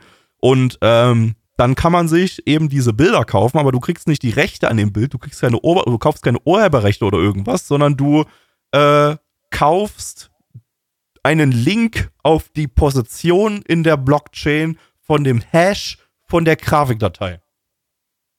Hä? Ja. Also nochmal zum Mitschreiben. Wir haben wir haben diese, wir haben diese JPEG-Datei. Aus dieser JPEG-Datei ja. wird, eine, wird ein Hashwert rausgeneriert. Ich, vielleicht ist das ein bisschen komplizierter als nur das. Vielleicht ist das nicht nur ein Hashwert von der JPEG-Datei, sondern da ist noch irgendwas anderes berechnungsmäßig dabei. Ist aber egal. Für die Einfachheit versuche ich so zu erklären. So, okay. Wird mit drangehangen an die Blockchain und äh, dann äh, hat das, dieser Hashwert hat dann ja eine Position innerhalb dieser Blockchain. So. Und ähm, dann gehst du halt auf so eine NFT-Börse ähm, und kannst dann dieses, dieses NFT kaufen. Und ein NFT ist, wie gesagt, halt einfach nur ein Link auf die Position der Blockchain. Und dann wird einfach gesagt, dir gehört jetzt diese Position in der Blockchain. Mhm. Also dieser Hashwert. So, also, also eigentlich nicht mal der, ich denke, dir gehört nicht mal der Hashwert, dir gehört nur der Link auf die Position des Hashwerts. Ja, mir wurde mal erklärt, also das ist ein Satz, den ich mir gemerkt habe, den ich aber nicht verstanden habe, aber der jetzt ein bisschen Sinn macht. Das wäre ungefähr so, als würdest du ein Gemälde kaufen und du würdest nicht das Gemälde kaufen, sondern den Kassenzettel. Ja, ja, ja. So hat mir das mal jemand erklärt. Ich denke, das kann man, das kann man vielleicht so, so sagen, ja. Würde ich, würde ich einfach auch jetzt mal mitgehen. Ähm, ja. So, und. Aber ich verstehe nicht, wie Leute annehmen können, damit Geld zu verdienen. Weil sie sehr, sehr, sehr, sehr dumm sind. Ja, weil reiche Menschen, weil es, weil, es, weil es mittlerweile auf diesem Planeten sehr, sehr viele reiche Menschen gibt, die ihren Reichtum nicht durch intelligente äh, Entscheidungen irgendwie bekommen haben, äh, erwirtschaftet haben oder so, die den Reichtum eben auch teilweise wirklich nicht mal erwirtschaftet haben. Also wir reden jetzt nicht von Menschen, die Geld verdient haben, sondern wir reden von Menschen, die denen Geld irgendwie zugeflossen ist über äh, ja Erbschaften und so weiter oder was auch immer, reiche Familien und so. Also und die dann halt einfach auch zu viel Geld haben äh, dass sie irgendwie und keine Ahnung haben, was sie mit dem Geld machen sollen. Und dann werden sie zu bekloppten Crypto-Bros und, und werfen ihr Geld in irgendwelche beschissenen Kryptowährungen rein. Und, und eben auch in so eine dumme Scheiße wie diese NFT-Projekte. Und, und äh, verbrennen damit halt einfach Geld. Weil sie, weil sie ja, sehr, sehr, sehr, sehr dumm sind. Da muss doch irgendwer mal der Meinung gewesen sein, das macht Sinn. Damit kann man ja, Geld verdienen. Ja, die waren ja auch unglaublich überzeugt, die, die letzten zwei Jahre, seit die ganze NFT-Scheiße begonnen hat und jetzt eben innerhalb des letzten Jahres komplett zusammengekracht ist, äh, äh, waren, waren die Leute, die Crypto-Bro-Trottel, waren ja alle komplett überzeugt von der Scheiße. Und, und waren so der Meinung, so, yo, ähm, diese Links in der Blockchain, so, und nochmal, denen gehören keine Bilder. Du kannst diese Bilder einfach mit Rechtsklick Bildspeichern unter, selbst auf der Website des NFT-Portals, einfach auf deiner Festplatte speichern und dann ja, hast du halt eine Kopie von dem Bild angefertigt und äh, ja, die gehören trotzdem keine Urheberrechte, aber den Leuten, die diese NFTs besitzen, gehören auch keine Urheberrechte. Die können, wenn jemand dieses, diese NFT-Grafik als irgendwie auf, bei sich auf Twitter postet oder irgendwie sowas, können die keine Ur Urheberrechtsansprüche gel geltend machen und darüber irgendwie noch Geld scheffeln oder was auch immer. Ähm, weil ja, denen eben. gehört dieses Bild nicht. Den gehört nur ein also, Link zum Hash in der Blockchain.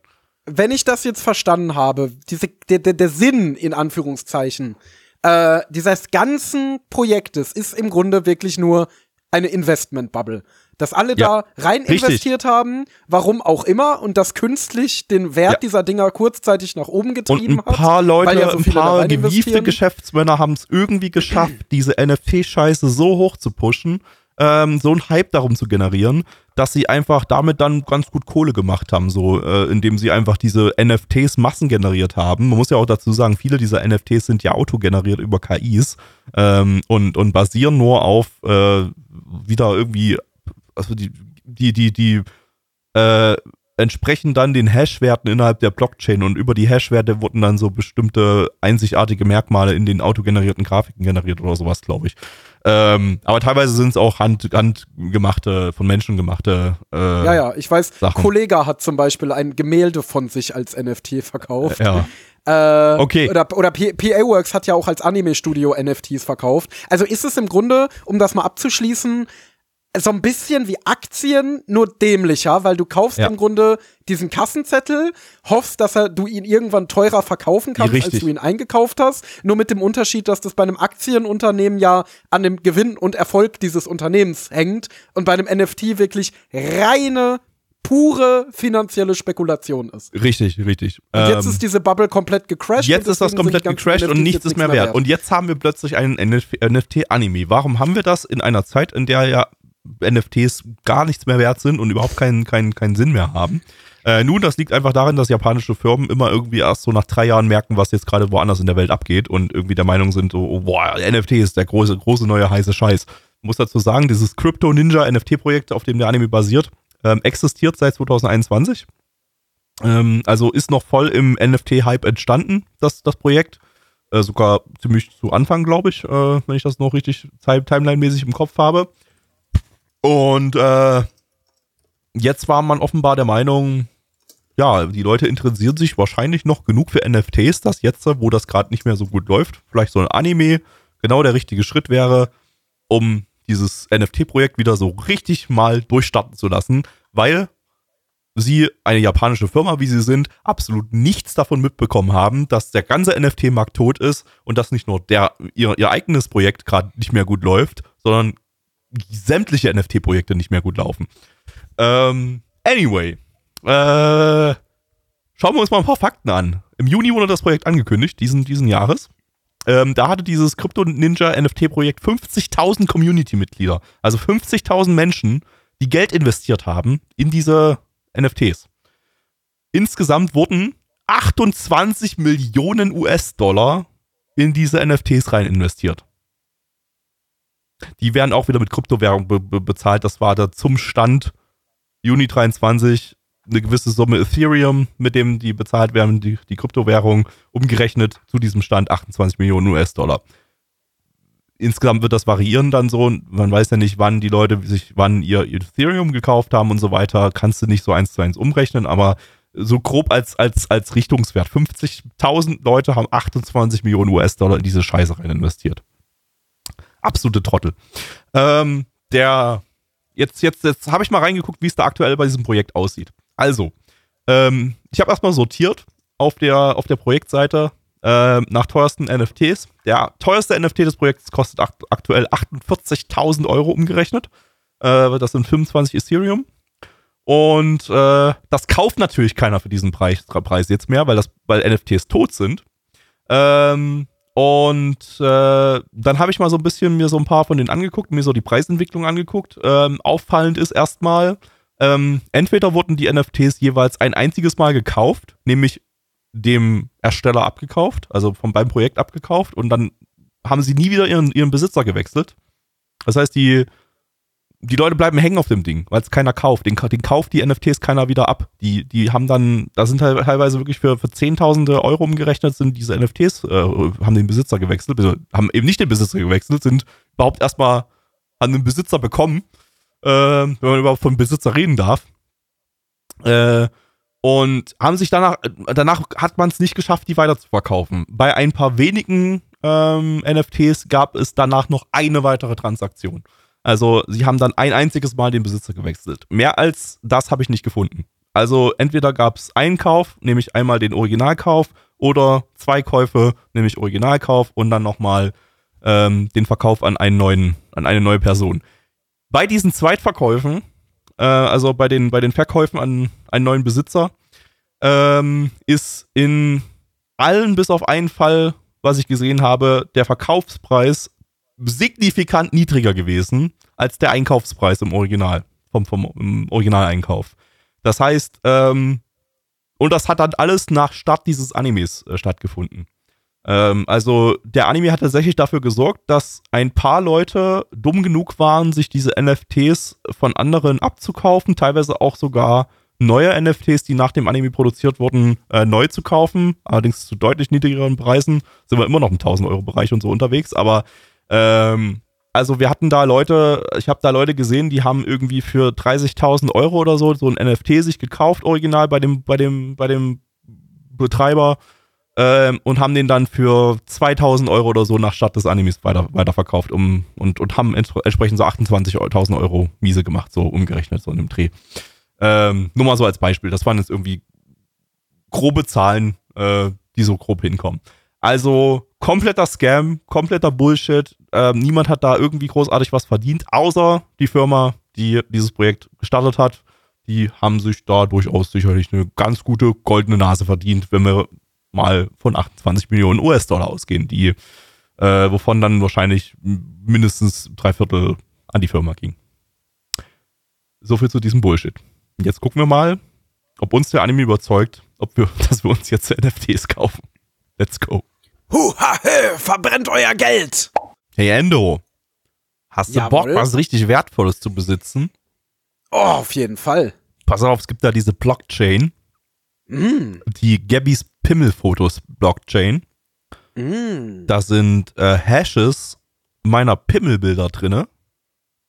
Und äh, du kannst einen Link auf die Position des Pimmelbilds äh, in der Blockchain, also des, des Pimmelbild-Hashs, äh, bekommen. Du kannst mit dem Hash nichts anfangen, du kannst das Pimmelbild daraus nicht zurückberechnen und du kriegst auch nicht das Pimmelbild zu sehen. Möchtest du mir 100.000 Euro dafür geben? Hm, würde ich, aber das Wertvollste besitze ich doch schon. Und zwar die Freundschaft zu dir. Vielleicht war der Pimmel die Freunde, die mir auf dem Weg zum NFT-Pimmel-Sammelsorium gemacht haben. Das Vielleicht hat sich in meinem Kopf will der Pimmel Hokage werden. Egal. Endo, worum geht's? Fuck, ich muss die Story zusammenfassen. Yes! Okay. Ähm, also. In der Ninja-Stadt Koka wurde die Krypto-Rolle entwendet. Die heißt Koka? Und das sorgt jetzt dafür, dass die Ninja ein Battle Royale gegeneinander machen. Und Sakuya, Nemu und Chaolan waren drei Menschen, die ein vollkommen friedliches Leben geführt haben, bis sie dann schließlich ihre Kräfte vereinigen mussten, um in diesem Battle Royale mitzukämpfen, I guess. Okay, davon habe ich nichts mitbekommen in den ersten zwei Folgen, die ich wir nicht, gesehen das ist die haben. Plotbeschreibung bei, bei, Das- bei, bei, bei ja. ANN. Keine Ja, das, das, das, das, die ersten zwei Folgen waren Ninja-Training. Es wurden auch nicht Ja, wirklich genau. irgendwelche NFT-Sachen erwähnt. Sie haben bloß halt so die, die, die Crypt- Krypto-Schriftrolle, ähm, wo die Krypto-Mantras oder so drinstehen. Äh, ja, das ist es eben. Im Prinzip soll das Ding uns nur die Charaktere in Aktion zeigen, die man, die man auf der NFT-Seite dann eben als Illustration nicht kaufen kann. Also deren Links zu deren Hash zu den Illustrationen in der Blockchain man kaufen kann. Was ein tolles Investment ist. Großartig. Ähm, ja, keine Ahnung. Also, Aber meine Penisbilder, äh, Links zu Hashs in der Blockchain sind besser. Also ich würde sagen, es war eigentlich, wenn man es ganz kurz und knapp beschreiben müsste, so ein bisschen wie die ganzen schlechten Flash-Kurz-Anime, die es früher in den Streams immer gab. Ja. Nur, dass es ein schlechter Flash-Kurz-Anime war, den es heute im Stream gab. Ja. Also das war's. Also wer sich jetzt hier irgendwie durch den, äh, also ich muss ja sagen, ich hatte auch ein morbides Interesse an dem Ding, ähm, weil ich sehr gespannt darauf war, wie sie eben dieses ganze NFT-Thema da umsetzen. Aber wie Gabby gerade schon erwähnt hat, es kommt im Anime selber eigentlich nicht wirklich vor. Es gibt schlechte Witze darüber, wie ein Gorilla versucht, da diese Ninjas in einem Konbini zu trainieren. Und dann machen sie die ganze Zeit slightly merkwürdiges Zeug. Und Also, es gibt sehr schlechten Anime-Humor. ich muss aber zugeben, es war genau das, was ich erwartet hatte. Es war genau so eine seelenlose Scheiße, die ich von Crypto Ja. Pros erwartet hätte. Ähm, da ist wirklich nichts Individuelles in irgendeiner Form drin. Das ist einfach nur Bullshit, der dazu, dafür sorgen soll, dass Leute den Geld in den Rachen werfen, diesen Vollidioten. Ähm, oder dass Vollidioten diesen, ja, Scammern Geld in, die, in, in, den Rachen werfen für, für nichts im Prinzip. Und ähm, genauso seelenlos fühlt sich die Scheiße an. Also wirklich, das ist so, so alles, was man bisher von Crypto Pros gesehen hat, äh, war so eine verkackte seelenlose Scheiße. Ich erinnere an solche Sachen wie Crypto Island, ähm, wo sie eine, eine Ferieninsel nur für Crypto Bros irgendwie erstellen wollten. Und dann gab es auch irgendwie so, so äh, äh, VR-Projekte, glaube ich, irgendwie so, wo, wo, wo, wo nur, also in der, in der, im Metaverse, was ja auch so eine Totgeburt ist, wo jeder, jeder der mit Verstand wusste, dass das eine, eine Totgeburt wird, aber äh, Vollidioten, im, die zu viel Geld haben, sind davon ausgegangen, dass das total geil ist. Und äh, in diesem Metaverse wurden dann irgendwie so, so Crypto Theme Parks irgendwie gegründet oder so, wo die, wo die Leute, die in NFTs äh, investiert haben, dann dort in einem exklusiven Club oder so sind und zusammen in einem Freizeitpark sein dürfen. Und der Freizeitpark war aber auch nichts im Prinzip. Man steht nur rum und äh, kann sich unterhalten mit anderen Crypto Bros oder so in einer super mies produzierten virtuellen Welt. Also alles, was diese, diese, diese Vollidioten an, an, anfassen, ist seelenlos, ist nur auf Gewinnmaximierung aus und ist, äh, ja, ent- besitzt keinerlei Kreativität in irgendeine Richtung und das hier ist genau sowas. Also es ist, es ist so, äh, da, da, es fühlt sich an, als wie, äh, wie, wie, wie, von KIs generiert oder so. Also da ist auch einfach, die, diese Menschen, die, die haben auch einfach in ihrem, in ihrem Verstand so, ist da auch nichts nichts mehr drinne, außer künstliche Intelligenz. So. Also alles, was ich über NFTs und die Szene drumherum weiß, war, ist, dass die alle sehr, sehr dumm sind und einem sehr, sehr großen Scam anheimgefallen sind. Und das ist alles, was ich wissen muss. Und dieser Anime, losgelöst davon, war halt einfach wirklich nur ein super belangloser Flash-Gag-Comedy-Anime. Also, liebe Freunde, falls ihr dem jetzt hinterher trauert, weil es dazu keine Subs gibt, ihr verpasst wirklich nichts. Ähm, ich weiß noch nicht mal, was ich darüber erzählen soll. Also es war optisch halt genau wie alle anderen Flash-Anime, wie Agretsuko und so weiter. Äh, ja, und sonst gab's nichts wirklich, was den jetzt irgendwie besonders gemacht hat, außer die Sache drumherum. Und Ja. durch unsere 30-minütige Erklärung über NFTs, ähm, die euer Leben sicherlich zumindest auf einer eine allgemeinen Meinwissensbasis wahrscheinlich mehr bereichert hat als dieser Anime. Ähm, Ja, ja, also das, das, ist das einzige, schon alles darüber gesagt. das, das einzige, was irgendwie jetzt Unterhaltung generiert hat, war der, war der Sub von Isomir aus unserer Community, der, wo ein paar lustige Gags drin waren. Und das, das war's im Prinzip. So, ja. Naja. Ja. Äh, Nun, dann kommen wir zu den Zahlen. Würde ich sagen. Auf MRL gibt es eine 5,06 bei 17 Bewertungen.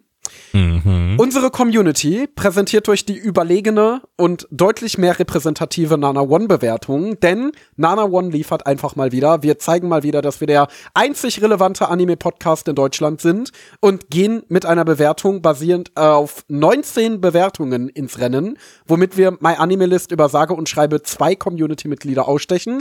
Und zwar wird hier eine 3,32 gegeben, also nochmal zum Mitschreiben. MRL 5,06 bei 17 Bewertungen, unsere Community eine 3,32 bei 19 Bewertungen. Und nun frage ich mich brennend, was der liebe Gabby gibt. Ich gebe eine wunderschöne 1 von 10. Ich hätte ohne den NFT-Kontext vielleicht sogar eine 2 von 10 gegeben, aber ähm, nein, auf gar keinen Fall gebe ich hier mehr als eine 1 von, 1 von 10. Endo. 1 von 10, nächster Anime. Wow. Wir kommen zum nächsten Anime und zwar ist das Good Night World. Lizenziert von Netflix. Netflix, Leute. Eine Manga-Adaption vom Studio Nass. Die hatten wir letztes Jahr mit Sabikui Bisco. Der war sehr schön, den sollte man sich anschauen. Und äh, Lucifer and the Biscuit Hammer. Mit dem waren alle sehr, sehr unzufrieden, weil der Anima animations- und produktionstechnisch kompletter Absturz war. Aber, naja. Ähm, der Manga lief von 2015 bis 2017 in fünf Bänden, also auch hier schon wieder etwas, was abgeschlossen ist in seinem Originalwerk. Das haben wir, ist wirklich, das wird so langsam auch echt zu so einem Standard. Ist also so, nach, zu, zumindest zu etwas, was wir sehr häufig mittlerweile äh, haben. Äh, als Regisseur haben wir Kikuchi Katsuya bekannt durch Sengoku Nightblood und Oh, Suddenly Egyptian God. Oh, den habe ich tatsächlich sogar gesehen, letzteren. Oha. Der war nicht gut. Ja. Aber ich habe ihn mir angeguckt, weil es ging, ich war zu der Zeit sehr im FGO Camelot Hype und da geht es ja auch so ein bisschen um äh, die ägyptische Mythologie und ägyptische Pharaonen und so und deswegen war ich da so ein bisschen im Hype und dann kam dieser Anime und der wurde ja von Yuichiro Higashide geschrieben, der ja so zum Standard Fate Spin-off Fate Go Autorenteam gehört und deswegen habe ich mir den angeguckt, aber der war wirklich einfach der war auch wieder so ein super seelenloser, unlustiger Flash-Comedy-Anime mit dem Unterschied, dass er zumindest noch diese ägyptischen Gottheiten drin hatte. Aber ja, nicht gut inszeniert zumindest. Nun, Nun, let's go. gehen wie ein Ägypter. Anime-Enthusiasten, haltet eure Bowlingkugeln fest und bereitet euch darauf vor, in die faszinierende Welt von Good Night World einzutauchen. Diese Geschichte ist so aufregend wie der Wurf einer perfekt platzierten Bowlingkugel und so vielschichtig wie die Skyline um den majestätischen Rheinturm in Düsseldorf. In dieser Welt, in der virtuelle Realität und die Grenzen der Träume verschwimmen, erleben unsere Helden Abenteuer, die so fesselnd sind wie eine spannende spannende Runde Bowling. Zwischen digitalen Welten, Freundschaften und einem Hauch von Magie entfaltet sich eine Geschichte, die eure Sinne anspricht, genauso wie der atemberaubende Ausblick vom Rheinturm. Also, schnappt euch eure virtuelle Bowlingkugel, lasst euch von den Höhen und Tiefen dieser Geschichte mitreißen und erlebt die Magie von Good Night World. Denn hier ist die Mischung aus Realität und Fantasie so perfekt ausbalanciert wie der schwungvolle Wurf einer Bowlingkugel auf der auf der Bahn. Ah, das wäre wär eigentlich wirklich jetzt gerade echt so eine, so eine Aufnahme gewesen, wo so eine vollständig von unserer, von unserer Redaktion geschriebene äh, ja, Moderation, äh, ja, äh, gerade so der, der das Optimum gewesen wäre, wenn dann einfach einfach permanent irgendwie Bowling-Referenzen, die so völlig unpassend sind, reingeworfen werden. Ja, Na gut. also, ja. Ich erzähle euch mal was zur Story. Ähm, also, wir haben hier den, äh, den Arnold. Der Ar äh, nee, nee, warte mal, das ist sein Nachname. Ich denke, das, das, das, ist sonst zu verwirrend. Wir nehmen den äh, Vornamen natürlich, den, den Thomas. Der Thomas ist äh, ein leidenschaftlicher MMO-Spieler und er spielt äh, eines der modernsten VR-MMOs. Oder, äh, wie heißt das Spiel? Planets oder irgendwie sowas? Ja. Ähm, Im Planets kä kämpfen Piraten gegen äh, Nicht-Piraten, glaube ich, wenn ich das richtig verstanden habe. Und Spieler können sich einer dieser Fraktionen anschließen, wenn ich das richtig verstanden habe. Und äh, ja, unser Hauptcharakter, der, der Thomas, der äh, ist kein Pirat, der ist eher dann mit, der hat eher mit Piratenangriffen zu kämpfen mit seiner äh, Gilde. Und äh, seine Gilde, die aus vier Leuten ba- basiert, äh, besteht, äh, oder ja, äh, zumindest hat man in der ersten Folge bloß vier Leute gesehen, die haben ihre, ihr kleines Gildenhäuschen und äh, da treffen sie sich immer jeden Tag und äh, spielen zusammen und quatschen zusammen, unterhalten sich so ein bisschen über alles Mögliche, über äh, Ingame-Themen. Und äh, eigentlich klingt das alles sehr nice und so, nach einer netten Freizeitbeschäftigung, ein bisschen coole Leute kennenlernen, mit denen ein bisschen zocken und so. Wenn da nicht äh, Thomas dem seine, äh, dem, dem sein Realleben wäre. Das ist nämlich ziemlich zerfickt. Er lebt in einer Drecksbude, sein Zimmer ist komplett versifft, äh, unaufgeräumt, äh, überall Müll. Und äh, seine Familie ist komplett kaputt. Von der Mutter keine Spur, vom der Vater äh, sitzt nur irgendwie lustlos in der Küche rum, ist körperlich komplett am Ende und äh, spricht nicht großartig mit seinen zwei Söhnen. Der Bruder, äh, ja, dem, ja, der, der, der scheint irgendwie ganz gut im Leben zu stehen oder geht zur Schule anscheinend noch. Äh, bei dem ist eigentlich alles einigermaßen in Ordnung, aber der hat auch irgendwie gar keinen Bock auf die Familie und ignoriert seinen, seinen hat, hat mit seinem großen Bruder nicht, nicht großartig was zu tun. Der sieht eher so aus, als würde er ihn ziemlich abstoßend finden. Und äh, ja, äh, Thomas ist von seiner ganzen Familie komplett abgefuckt. Er denkt sich nur, was für verfickte Hurensöhne. Das ist einfach, das sind die absoluten Untermenschen. Ich hasse alles an meiner Familie. Das macht, machen seine Gedanken auch immer sehr, sehr deutlich, die man da in der ersten Folge hört. Und äh, ja, er will eigentlich nur sein, sein ganzes, seine ganze Zeit damit verbringen, das äh, via MMO zu spielen und da mit seinen coolen Freunden äh, Spaß zu haben. Nun stellt sich aber heraus, und ich spoilere jetzt einfach mal das erste Ende von der ersten Folge, weil das ist wichtig über das, was wir, damit wir gleich anständig über das Ding reden können, dass äh, seine drei Kumpels da aus seiner Gilde seine Familie sind. Und er weiß gar nichts davon. Die coolen Leute sind eigentlich sein Vater, seine Mutter und sein Bruder. Und äh, die sind da eben mit am Start und äh, beobachten quasi eigentlich den äh, Bruder, Sohn äh, in, in allen Zeiten seines Lebens, weil er hält sich ja quasi nur in dem, in dem VR-MMO auf. Und äh, die Familie selber auch. Die sind da alle immer mit am Start und er weiß von nichts. Er hat keine Ahnung, seine Familie spielt ihm auch was vor, äh, haben völlig andere Charaktere äh, im, im Spiel und äh, ja, er hat keinen Plan, was da abgeht. Ja. Und Ach so, okay, im Chat wird übrigens gerade geschrieben, die Piraten ist nur einfach eine, eine der Gilden, die es im Spiel gibt. Also das äh, scheint wohl, da scheint sich wohl Spieler zu einer Piratenfraktion zusammengeschlossen zu haben. Das scheint wohl nicht jetzt irgendwie bei WoW, Horde oder Allianz oder irgendwie sowas zu sein, sondern ähm, einfach nur ein, ein, eine, eine größere Gilde, die wahrscheinlich das Spiel in einer gewissen Weise dominiert. Äh, das ist eine gute Frage, Akito, ob die Familie weiß, dass ihr Assi-Sohn mitspielt. Äh, wird gerade im Chat gefragt. Ähm, aber ich würde fast vermuten schon. Also kommt mir so vor. Ich, ich, ich, äh, ich denke, ich denke schon, oder? Hm, gute Frage eigentlich. Aber ich, ich, ich gehe fast davon aus. dass das äh, würde für mich so Sinn ergeben.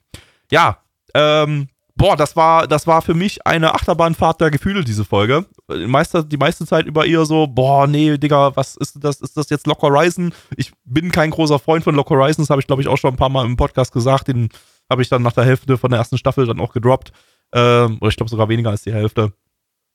Ähm, so, so MMO, Slice of Life, so, das ist, ich bin zwar leidenschaftlicher MMO-Spieler und äh, spiele seit 2006, äh, 2006 äh, World of Warcraft äh, quasi unterbrechungsfrei, größtenteils. Und äh, ja, hab auch gerne, mach auch gerne mal Casual Content in WoW, chille mit Leuten ab und so. Aber wie Animes das darstellen, ist dann halt immer meistens, naja, sehr, sehr geschönt und äh, sehr wenig äh, der Realität entsprechend. Wäre jetzt auch nicht super spannend, die Realität zu sehen, aber diese geschönte Fassung so aus Lock Horizon und Co. ist dann halt auch nicht super spannend. Und das war eben das, was man hier so gesehen hat bis jetzt in der ersten Folge, ähm, die meiste Zeit über. Äh, vor allem so die ersten boah, zehn Minuten knapp ungefähr. Und dann hat man zum ersten Mal gesehen, äh, in was für einer dysfunktionalen Familie der Hauptcharakter lebt.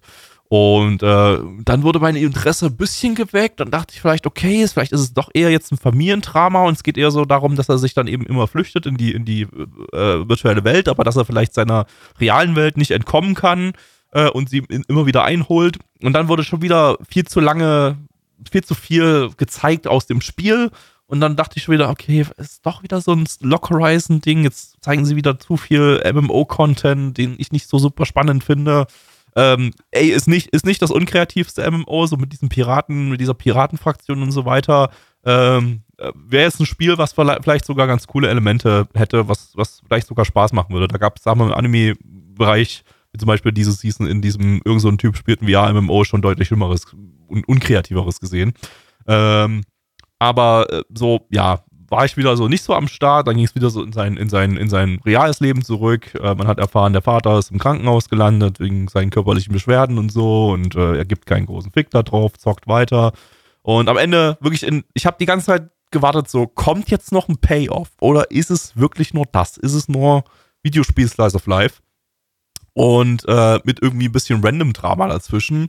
Und der Payoff, der hat mich dann halt dann doch echt gecatcht.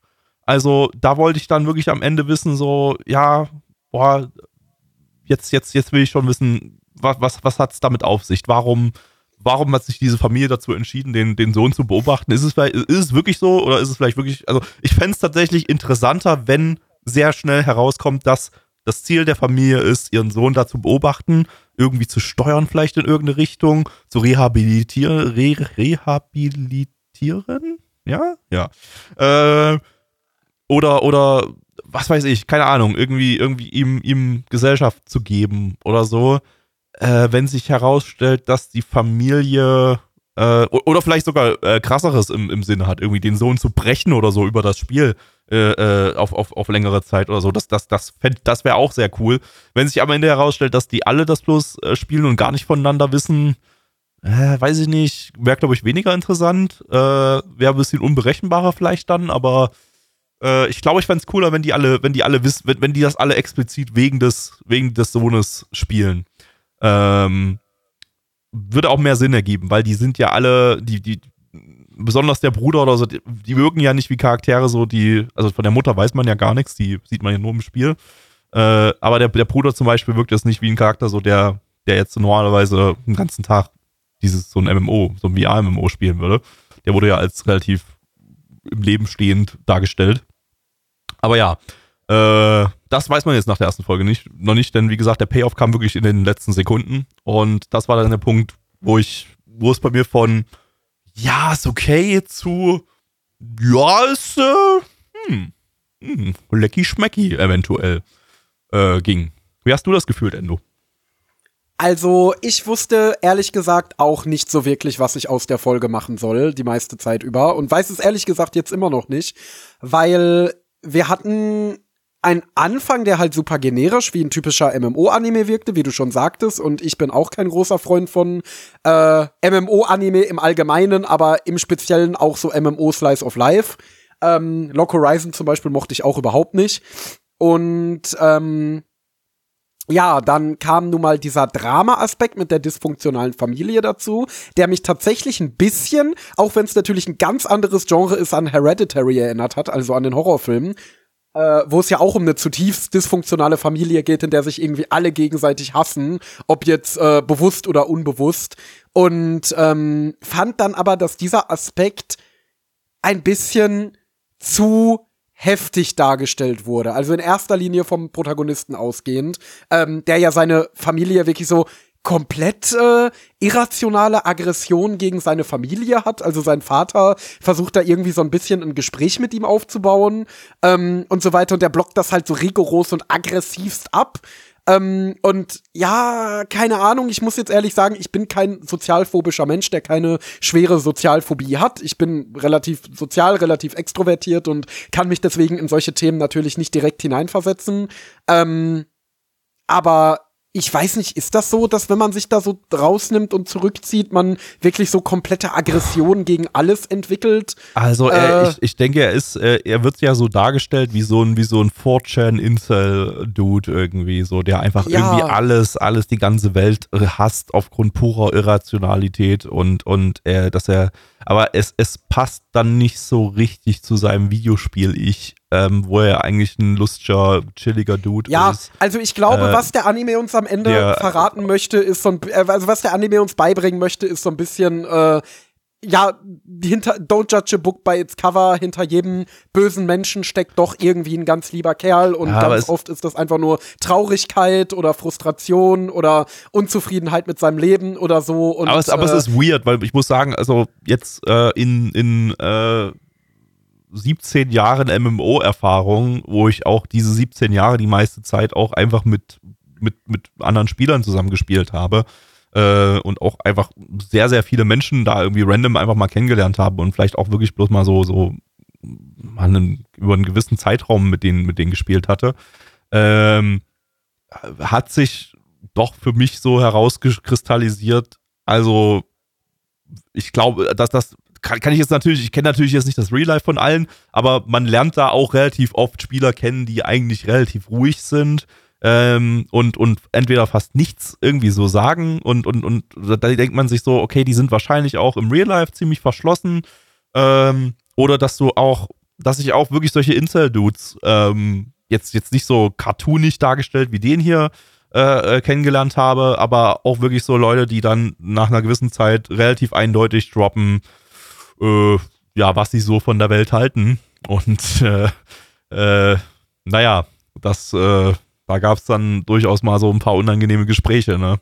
Äh, und ich, ich, ich weiß nicht, so wie der Anime das darstellt, so, äh, ja, man kann es man kann's im Sinne der Story durchgehen lassen. Es ist jetzt, glaube ich, nicht so super realistisch so. Also er ist ja sowieso ein überzeichneter Charakter, der, der wirklich so diesen, diesen aggressiven Incel-Dude so einfach so auf die, auf die Spitze getrieben darstellen soll. Wobei man jetzt nicht irgendwas bis jetzt gesehen hat, dass er irgendwie so jetzt irgendwie frauenfeindlich wäre oder so.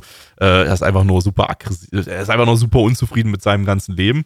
Ähm, und äh, aber dieses, ja, dieses, dieses, dass er dann, dass er dann in, innerhalb des Spiels wirklich so ein komplett anderer Mensch ist, so eine komplette Fassade aufsetzt und äh, ah, ja, finde ich, finde ich, Ja. passt nicht so richtig. Ja, so, halt auch das, wenn das Spiel so natürlich Roleplay im, hat. ja genau, das, das, das Spiel hat ja auch, hat, hat schon Roleplay irgendwie total im Fokus. Spieler sollen so tun, als wären sie diese Charaktere.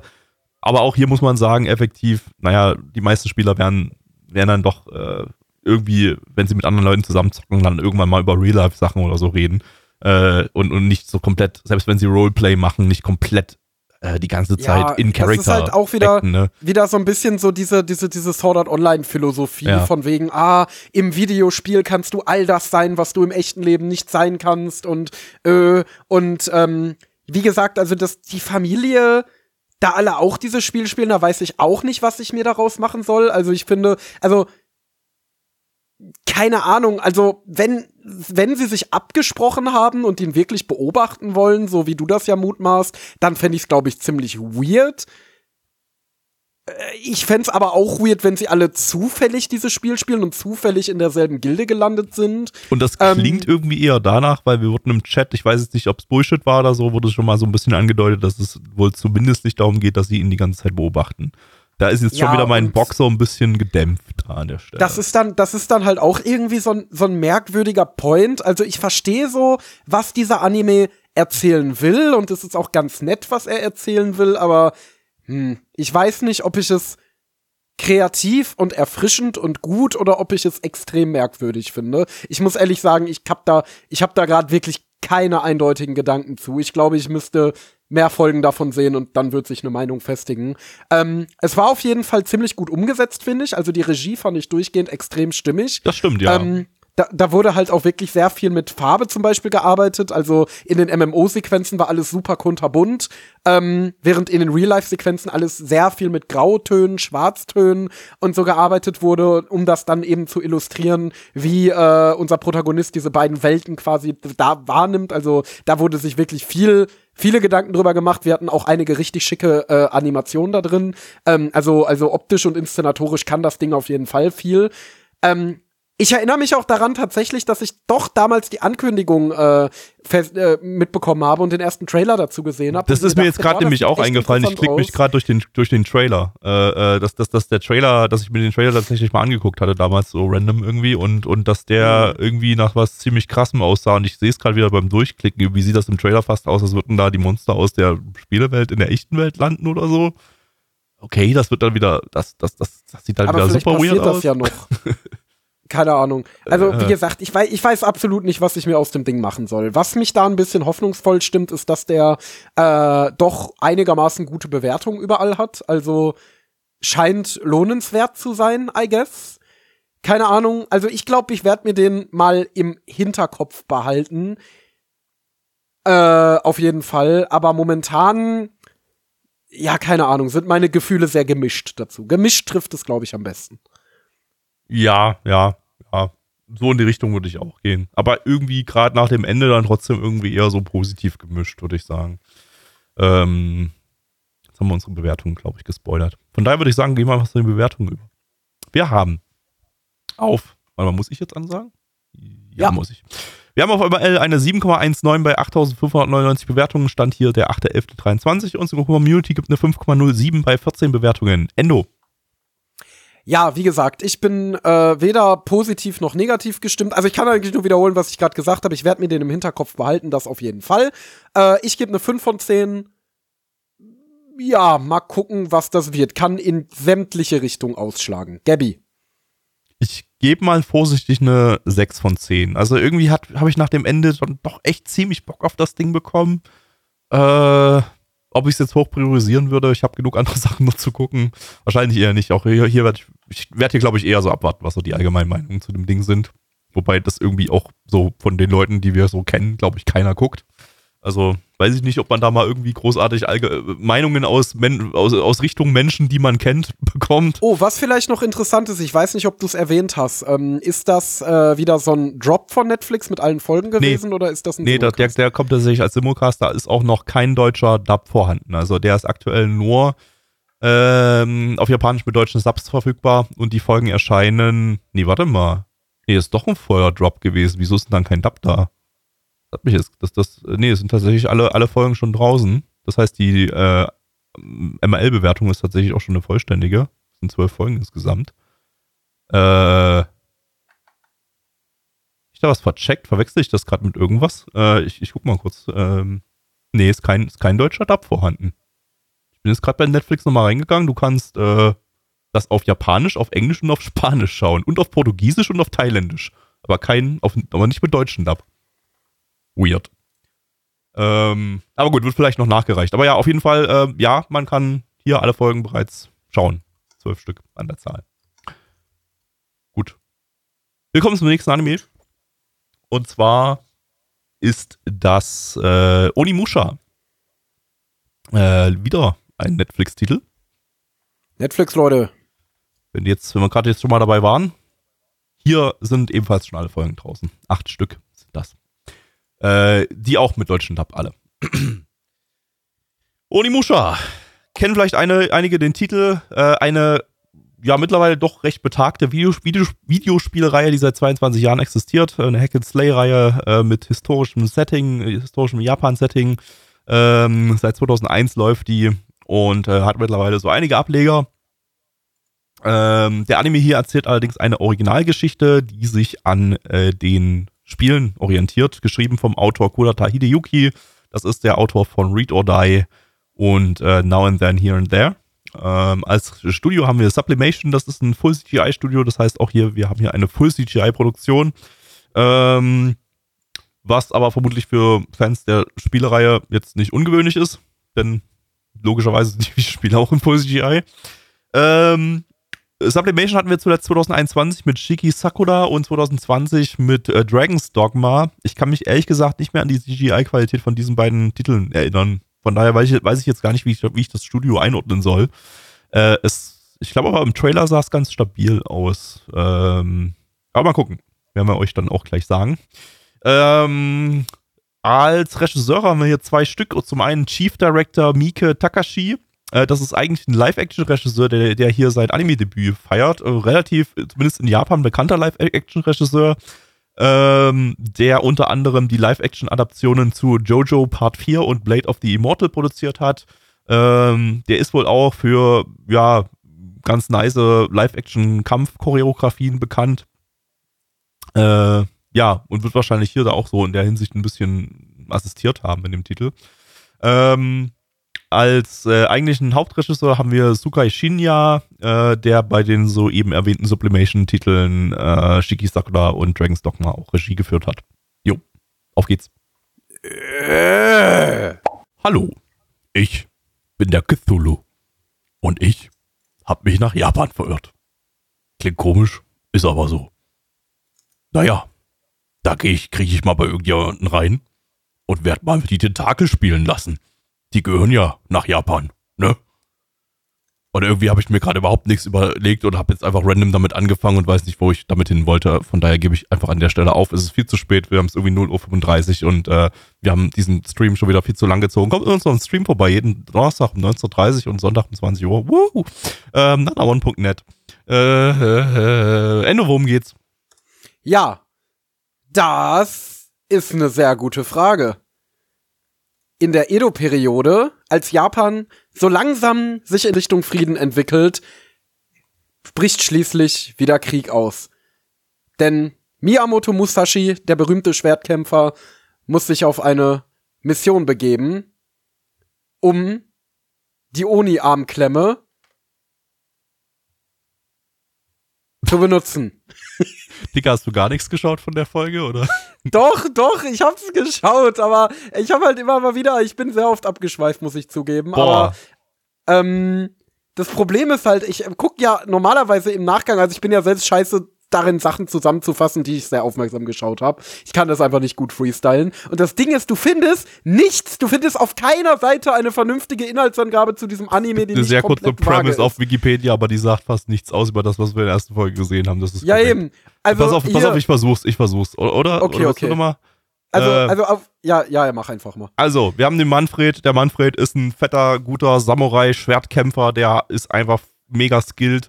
Und ähm, der äh, betritt einen Tempelschrein, irgendwas am Anfang und holt sich da so eine, so eine Kiste, äh, die er irgendwie mit der einen großen, fetten Dämonenlord besiegen will. Ähm, und äh, macht sich dann, nachdem er die Kiste akquiriert hat, äh, mit äh, ein paar Leuten, die auf ihn aufpassen sollen, dass er keine Scheiße macht mit der Kiste und äh, ein paar Kumpels und so, machen die sich auf den Weg, um äh, diesen Dämonenlord zu finden und niederzustrecken. Und äh, es stellt sich heraus, der Dämonenlord befindet sich bereits in ihren Reihen. Und äh, dann, ja, kommt es zu fetten Kämpfen und äh, ja, laut äh, dem Netflix, laut der Netflix-Beschreibung auch noch zu einer Bloodthirsty Zo- Zombie Uprising in den späteren Folgen wahrscheinlich. Uh.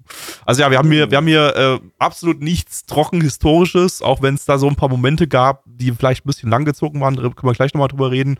Ähm, aber äh, Onimusha ist, äh, wie auch die Videospielreihe, ähm, äh, ja, ein, ein, also komplettes Rumgebullshitte, so. Es, es ist die, man, es ist nicht nur einfach so, so historisch akkurates Samurai-Gekämpfe, sondern die haben alle irgendwelche äh, Superkräfte, in dem Fall hier über solche, solche Armschienen, die äh, dem Hauptcharakter, dem Matthias, ähm, die, die, ja, äh, krasse Kräfte verleihen, aber mit einem Catch. Ähm, und äh, ja, also die Kämpfe sind, sind übertrieben, enthalten Magie, Gedöns und ja, also hier ist, hier ist, das ist jetzt hier kein, kein Historical Samurai-Ding oder so. Das ist einfach nur dumme Action, die einfach reinfetzen soll. Und ich finde, das hat er ganz gut gemacht. Hm, Ich muss ehrlich sagen, der Grund, wieso ich auch immer wieder abgeschweift bin beim Schauen, war, dass ich ihn trocken, äh, äh, dass ich ihn, obwohl der Inhalt an sich natürlich nicht trocken ist und sogar in eine leichte Trash-Richtung geht, ähm, es einfach, finde ich, trotzdem total trocken erzählt war. Also der größte Teil oder zumindest ein großer Teil waren ja irgendwelche Dialogsequenzen, wo da irgendwelche Komplotte besprochen wurden. Und ich muss ehrlich sagen, das ist etwas, das mich überhaupt nicht abholt. Also ich bin auch gar kein Fan von so Warfare-Anime, also sowas wie Yojo Senki oder äh, oder oder Aldemarin äh, Alderamin on the Sky, wo es dann darum geht, wie die irgendwie ihre Taktik ausklügeln und Aber gut, hier geht's ja, Ja. um, um, um Dämonen verkloppen am Ende. Ja, So, also ja, ja, jetzt am Ende so den Kampf am Warfare Ende oder fand so. ich auch cool. Also den Kampf am Ende fand ich auch wirklich nice. Also gerade als der Typ da angefangen hat, mit seiner Zunge anzugreifen. Äh, das war dann auch lustig. Und das war dann auch lustiger Dämonenklopp-Trash, auf den ich mich einlassen könnte. Aber da war eben auch ganz viel, oh, der gehört da zu der Dynastie und wir müssen jetzt das nee, das war mir irgendwie, also da, da muss ich sagen, habe ich, ich bin auch relativ müde jetzt, wo ich das aufnehme und ich habe da dann unwillkürlich wirklich oft abgeschaltet, weil es, mir das es, einfach zu dröge zu schauen war.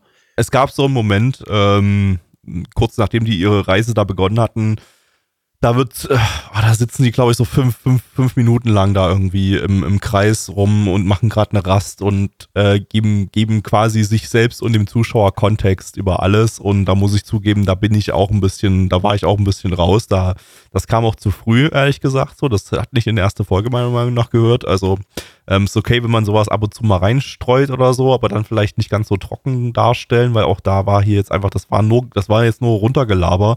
Der eine hat da seine Geschichtchen erzählt, die anderen haben ihm nicht geglaubt, dann wurde noch über, über ein paar andere Sachen geredet, ein bisschen Kontext reingebracht und so.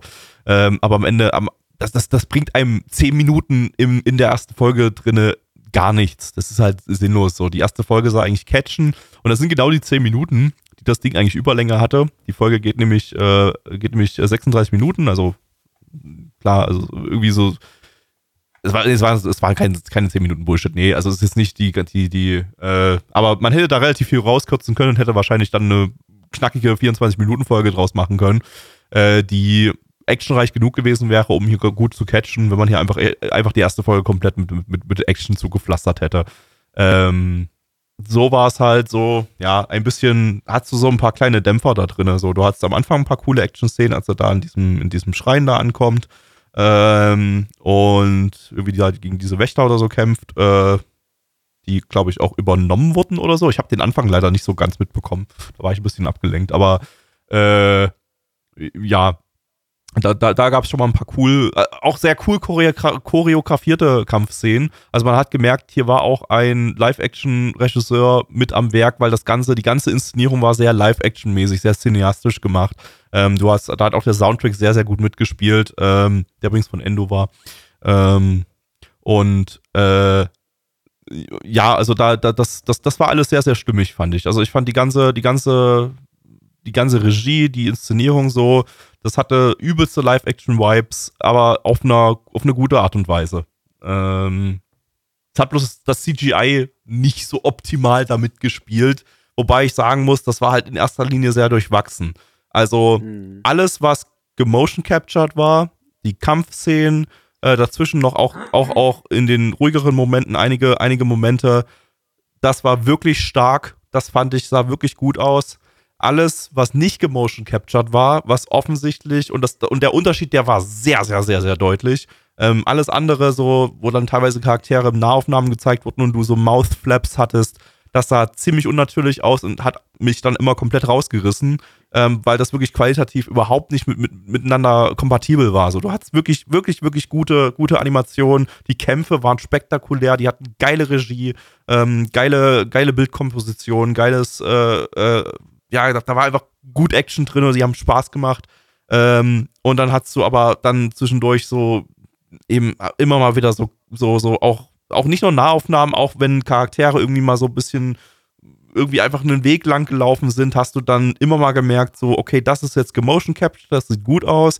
Und die Bewegung hier, die hat jemand am Computer animiert und die sieht fucking robotisch wieder aus. So, das ist wieder echt so dieses klassische Problem, äh, und ich würde mir echt wünschen, dass wir langsam mal so ein bisschen über diesen Punkt hinaus sind. Aber naja, vor allem, wenn hier jetzt schon mit Motion Capturing gearbeitet wurde, ey, komm, dann macht doch alles. Dann, dann Motion Captured einfach alles ähm, und gebt euch vielleicht dann auch bei den Gesichtsanimationen so ein bisschen Mühe, dass das ein bisschen zueinander passt. Weil du hattest echt Charaktere, wie zum Beispiel der Hauptcharakter, dessen Gesichtsanimationen waren immer super flüssig und fühlten sich total natürlich an. Und dann hast du so ein paar andere Charaktere da aus seiner Gruppe oder so teilweise, ähm, wo du dann echt einfach nur diesen Mund hattest, der so, so, so weird auf und zu ging, was total unnatürlich aussah. Äh, und, und diesen, dieses, ja, auch die Character Models hatten Unterschied, einen unterschiedlichen Detailgrad. Auch hier, hier wieder der Hauptcharakter ähm, hatte super detaillierte Models und die Nebencharaktere zum Teil, vor allem in Nahaufnahmen wieder, äh, ja, fehlten da einfach Details so, die wirkten so wie so klobige CGI-Models, die nicht so richtig fertig ausgearbeitet wurden. Äh, ja, also das war alles ein bisschen merkwürdig. Äh, da hätte ich mir gerne ein bisschen mehr Konsistenz gewünscht, aber ich muss sagen, die unschönen CGI-Momente waren hier in, in der Unterzahl. Also die meiste Zeit war ich eigentlich mit diesem CGI ziemlich zufrieden. Das ist nicht komplett Top-Tier oder so, aber das passte gut in das ganze Ding rein. Und wenn es geliefert hat, in den, in den Action-Szenen vor allem, dann hat es halt richtig gut geliefert. Und das hat, das hat mich dann echt sehr überzeugt. Ähm, ja. Jetzt hast du die Sprechpause gerade in einem Moment gemacht, in dem ich gegähnt habe, wenn ich nicht dazu sagen konnte. Ja, es ist spät. Ich kann auch weiter, ich kann auch noch weiter quasseln. Äh. Nein, alles gut. Also ich muss nur sagen, ich kann mich dem grundsätzlich anschließen. Ich finde auch alles, was hier gemocapt wurde, sah grundsätzlich ziemlich gut aus. Äh, es gab da schon Unterschiede. Ich mag so grundsätzlich den Stil, mit dem sie hier gegangen sind. Also sie haben ja alles versucht, so ein bisschen Ukiyo-e aussehen zu lassen, was man auch gemerkt hat und was Kannst halt du den Begriff kurz erklären, weil ich, ich kann, kann gar nichts damit anfangen. Das sind so diese traditionellen japanischen äh, Artworks, wie äh, Hokusai das gemacht hat. Ah, okay. Also okay. diese, mhm. diese Holzschnitte. Ähm, und ich finde vor allen Dingen die Hintergründe sahen da sehr so aus und das war wahnsinnig atmosphärisch, fand ich. Ähm, auch mit meinem guten Soundtrack. Äh, und hat so wirklich dieses, dieses alte Japan-Feeling rübergebracht. Also in dem Sinne war das sehr stylisch. Aber ja, man hat Hintergründe von Mappa übrigens, die haben ja sonst nichts zu tun. Genau, äh, aber nichtsdestotrotz, ähm, ähm, aber nichtsdestotrotz, jetzt habe ich komplett den Faden verloren. Mist. Holy shit. Äh, die Hintergründe waren gut, die Musik war gut, das Feeling war nice. Äh, genau, äh, unter, Unterschiede in der Ausführung, nichtsdestotrotz, ja klar. Ähm, aber also, also qualitative Unterschiede in der Ausführung, aber äh, man merkt auf jeden Fall, hier wurde schon, also es war jetzt kein shittiges CGI-Projekt, wo irgendjemand halbherzig äh, irgendwas zusammengeklöppelt hat oder so. Also hier wurde schon mit einer definitiv klaren, kreativen Vision rangegangen, die man da auch merkt und das finde ich grundsätzlich gut. Ähm, ich fand es auch ehrlich gesagt inhaltlich grundsätzlich gut. Also, ähm, erstaunlicherweise, ich habe hier mit nichts gerechnet und der hat mich eigentlich total abgeholt. Ich finde das total irgendwie so, also da ist nichts Tiefgründiges drin, der ist eigentlich nichts Besonderes, das ist einfach wirklich nur komplett dumme Action. Ähm, aber äh, irgendwie habe ich da Bock drauf. So, das ist einfach so dieses Setting mit so ein bisschen Zombie und Cthulhu-mäßig irgendwie, also nicht direkt Cthulhu, aber so die Richtung so ein bisschen was zu verbinden. Ähm, einfach, einfach so, so fette, overskilled Samurais mit Superpowers irgendwie so gegen irgendwelche Dämonen kloppen zu sehen äh, und, und die einfach fähig zu machen, so. Also für so ein, für so ein, für so eine Brain-Off-Runde passt das Ding eigentlich ziemlich gut. Also ich, ich war hier erstaunlich gut unterhalten. Das einzige Problem, was ich mit der Folge hatte, war so ein bisschen eben diese, waren so diese Downtimes teilweise, aber das war halt eine große Downtime und eine und ein, zwei kleinere Downtimes oder so. Der Rest passte eigentlich und der Rest war halt auch einfach Plot der Folge. Der Plot ist auch überhaupt nicht in irgendeiner Form tiefgründig. Da kommt, du, du brauchst dir keine historischen Hintergründe oder so. Du gehst da einfach komplett dumm rein und lässt dich einfach, einfach eine halbe Stunde lang komplett äh, dir, den, dir das Hirn mit dem Presslufthammer Hammer zermatschen, ähm, während da im Anime Leute zermatscht werden. Und das ist eigentlich, also, ja, also kommt gerade irgendwie der innere Blackie bei mir durch, so, aber war auch halt schön gory und so und das war halt einfach irgendwie witzig und hat mich unterhalten.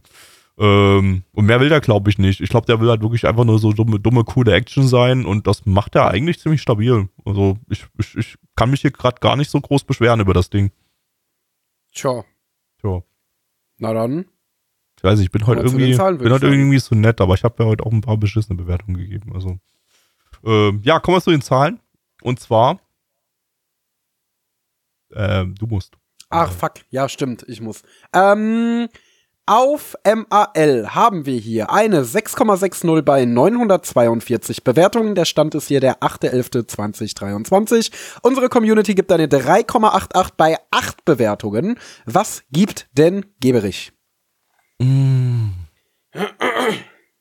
Ja, doch, ich gebe eine 7 von 10. Also, ich habe ja, für mich hat der gerade echt gebockt. So.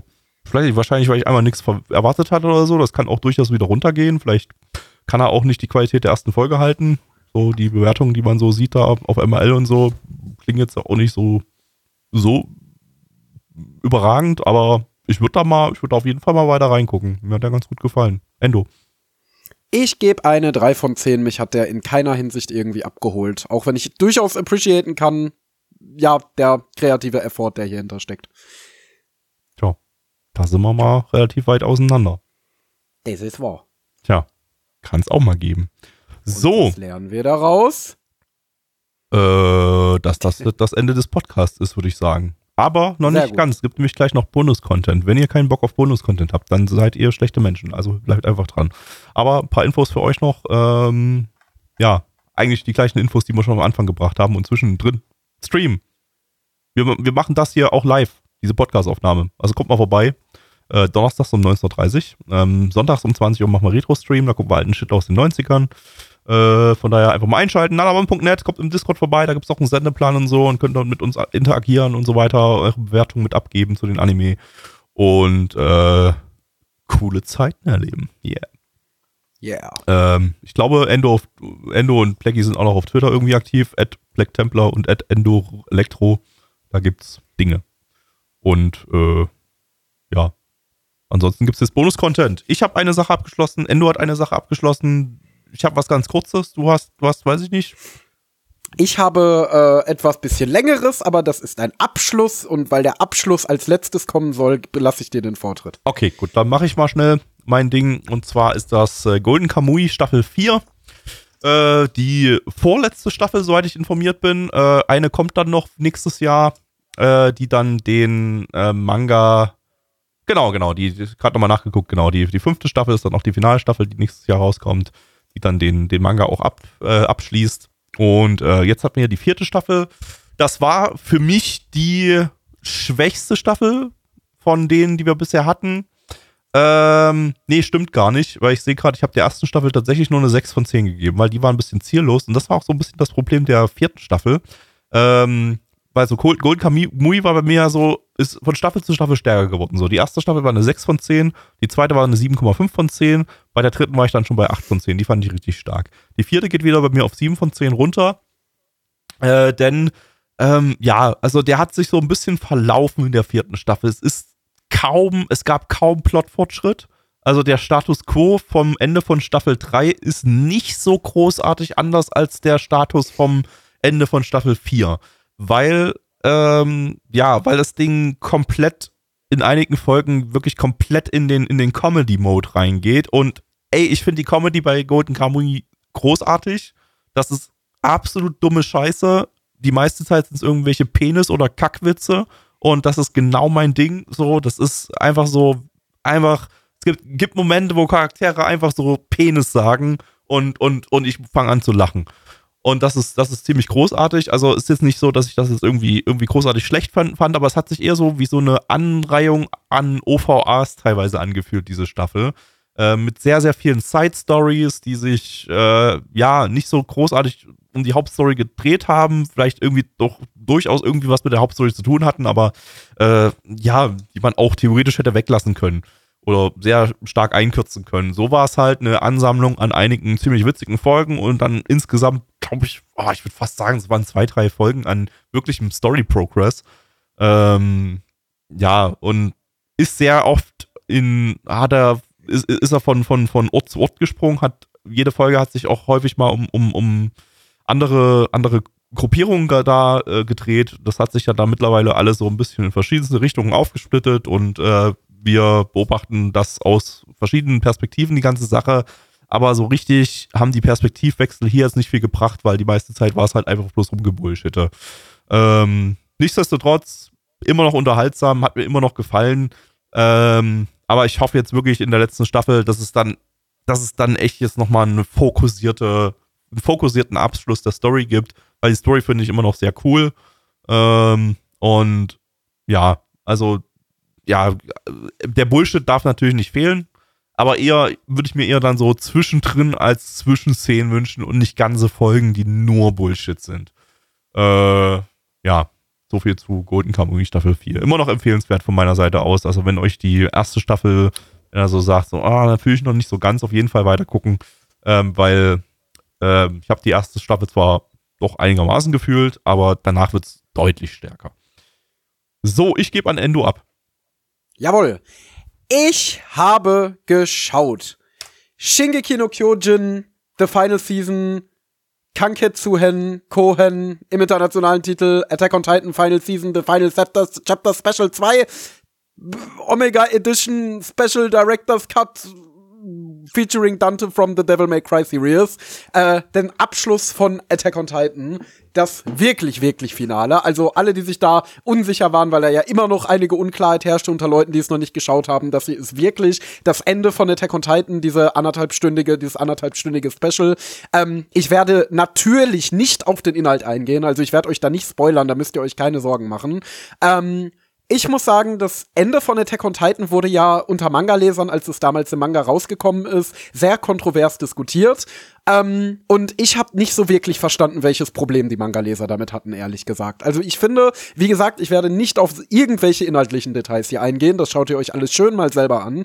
Ähm, aber ich fand, es war jetzt kein super tolles Ende, wo ich sagen würde, wow, was für ein großartiger Abschluss.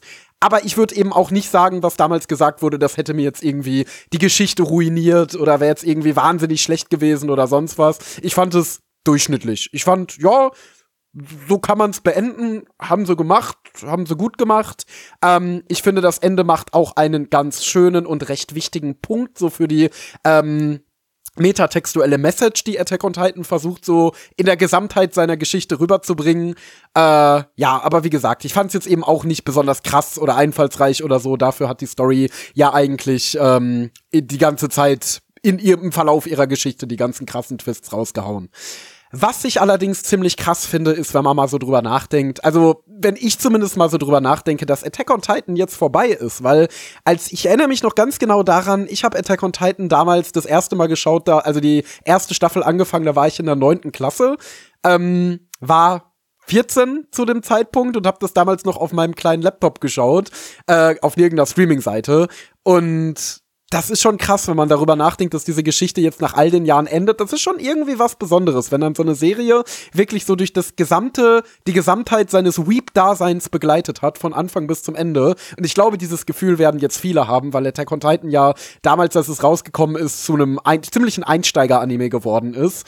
Und ähm, auch ein Gefühl, das ich so hatte, das hat Gigak mal in einem Tweet so ähnlich formuliert, ist so dieses Gefühl dabei zu sein, wie ein Meisterwerk entsteht. Weil wenn ich jetzt mal so zurückblicke, muss ich sagen, also die erste Staffel von Attack on Titan habe ich damals noch nicht so gefeiert. Die fand ich damals noch äh, okay. Ich fand, es war ein netter Action-Anime, aber halt bei weitem nicht so krass, wie äh, er damals ja schon zu Zeiten der ersten Staffel hochgehypt wurde. Staffel 2 hat mich dann schon deutlich mehr gecatcht auf inhaltlicher Ebene, weil da ja auch schon die ganzen guten Twists rausgehauen wurden. Oder die ersten Twists und sich da abgezeichnet hat, dass es bis auf ja, gut inszenierte Action doch auch noch ein bisschen mehr zu bieten hat. Und äh, ja, spätestens ab Staffel 3 war ich dann total sold. Und als dann in Staffel 3 Part 2 der richtig fette Twist kam, da äh, ja, ist Attack on Titan dann zu einem meiner absoluten Lieblingsanime geworden. Und es ist ja auch so der allgemeine Community-Konsens, ähm, wo sich Elitisten und Normies in den meisten Fällen so die Hand reichen, dass wir hier wirklich ein Wert haben, Werk haben, das in der Anime-Industrie und in der, in der Anime-Sphäre etwas absolut Besonderes ist.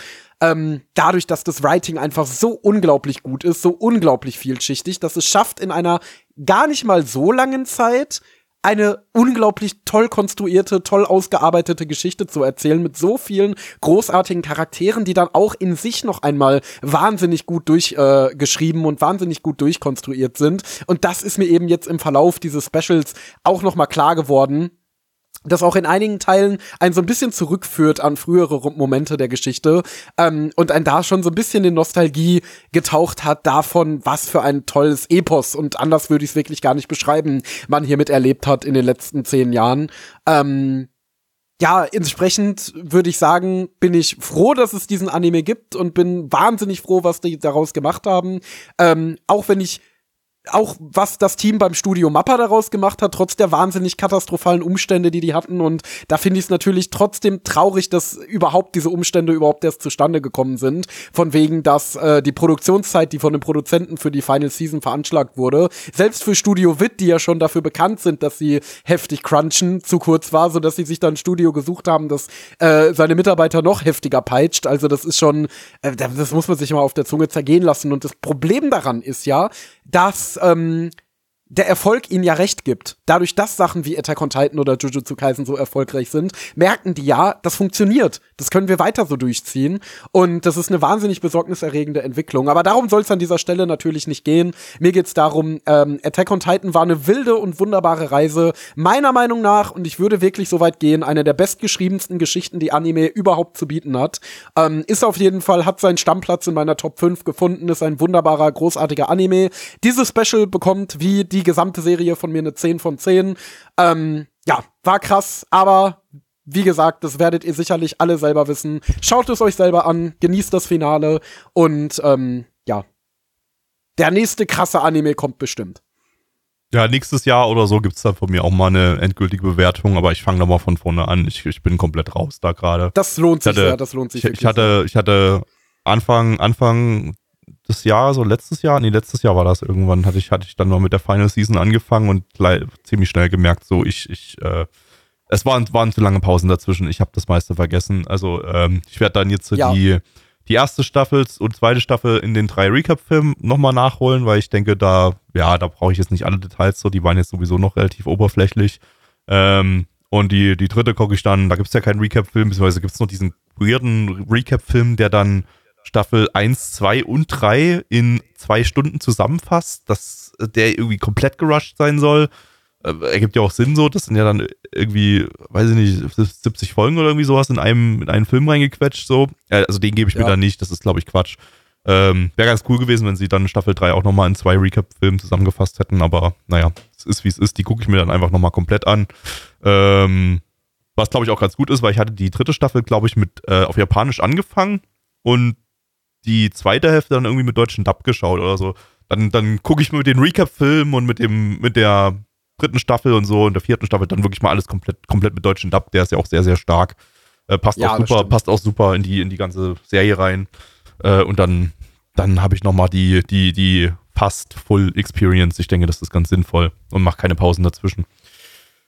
Ja, das ist auf jeden Fall eine gute Idee. Also das, den einzigen Tipp, den ich dir nur geben kann, versuch die Final Season einigermaßen zügig durchzuziehen, weil die wird, finde ich, noch mal sehr komplex. Also da kommt ja noch mhm. mal ein ganzer neues Set an Char Charakteren und ein ganzes neues Set an Umständen hinzu, äh, die sich dann auch noch mal extrem verstricken, ähm, was bis zum Ende auch nicht so wirklich ähm, ja entwirrt wird sozusagen. Und da muss ich ehrlich zugeben, habe ich teilweise auch schon den Überblick verloren und musste mir von meiner Freundin, die da eine wirklich große Auffassungsgabe hat, einige Dinge erklären lassen, weil ähm, es dann wirklich noch mal vertrackter wird, als es vorher ja sowieso schon war, in diesem riesigen Pool aus Charakteren. Also da kann ich dir nur raten, versuch alles ab Anfang der Final Season einigermaßen zügig durchzuziehen, damit du auch da den Überblick nicht verlierst.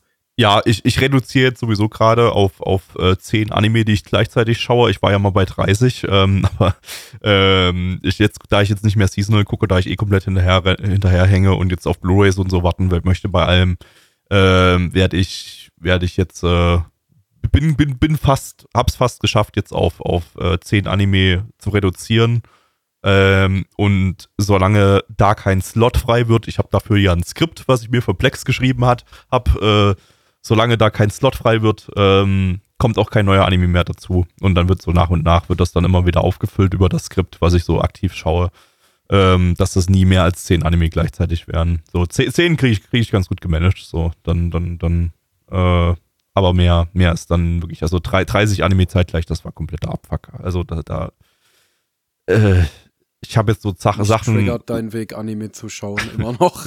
Ich habe ich einen Anime, den ich schaue. Einen. Trigger, Vielleicht noch viele, einen beim Edgy-Abend und einen, den ich mit Freund, meiner Freundin schaue. Ich, ich, also drei maximal. Ich, ich brauche das irgendwie, ich brauche dieses, ich brauche dieses, dieses, äh, random Button drücken und, und, und einfach irgendeine Folge, die ich, die ich, die ich noch schauen muss, kommt, kommt als nächstes, weil äh, ich weiß nicht, so, so mehrere Folgen hintereinander gucken von der gleichen Serie, so, ich weiß nicht, irgendwie, irgendwie gibt mir das nichts mehr. Ich bin jetzt so voll drin in diesem, diesem Anime-Random schauen, äh, dass ich, ja, dass ich das nicht mehr anders kann. Da ist dann meine Konzentration einfach weg, wenn so mehr als eine Folge hintereinander kommt von derselben Serie. Schlimm. Fucking schlimm, ADHS. Schlimm, schlimm, schlimm, schlimm. Alles TikToks Schuld. Nee, ist ja schon vorher so gewesen.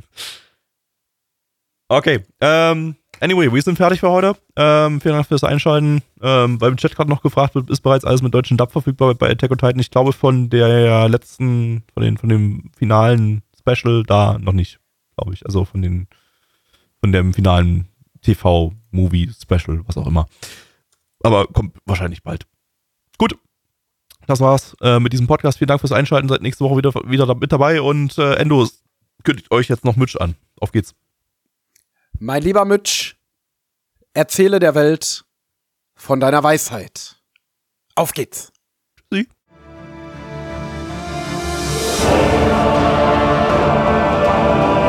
Unser Podcast-Archiv sowie die Statistiken findet ihr unter nanaone.net slash podcast. Dort könnt ihr uns auch abonnieren via Feed oder iTunes. Wenn ihr einmal bei der Produktion dabei sein und mit uns gemeinsam die Animes sehen wollt, schaltet Donnerstag. ab 19.30 Uhr. unseren Livestream ein. Wollt ihr uns etwas Gutes tun, schreibt uns euer Feedback in die Kommentare, macht unseren Podcast bekannt und bewertet uns auf iTunes. Das Lied im Intro und Outro hat den Namen Darkness und ist von Fabio Confalone.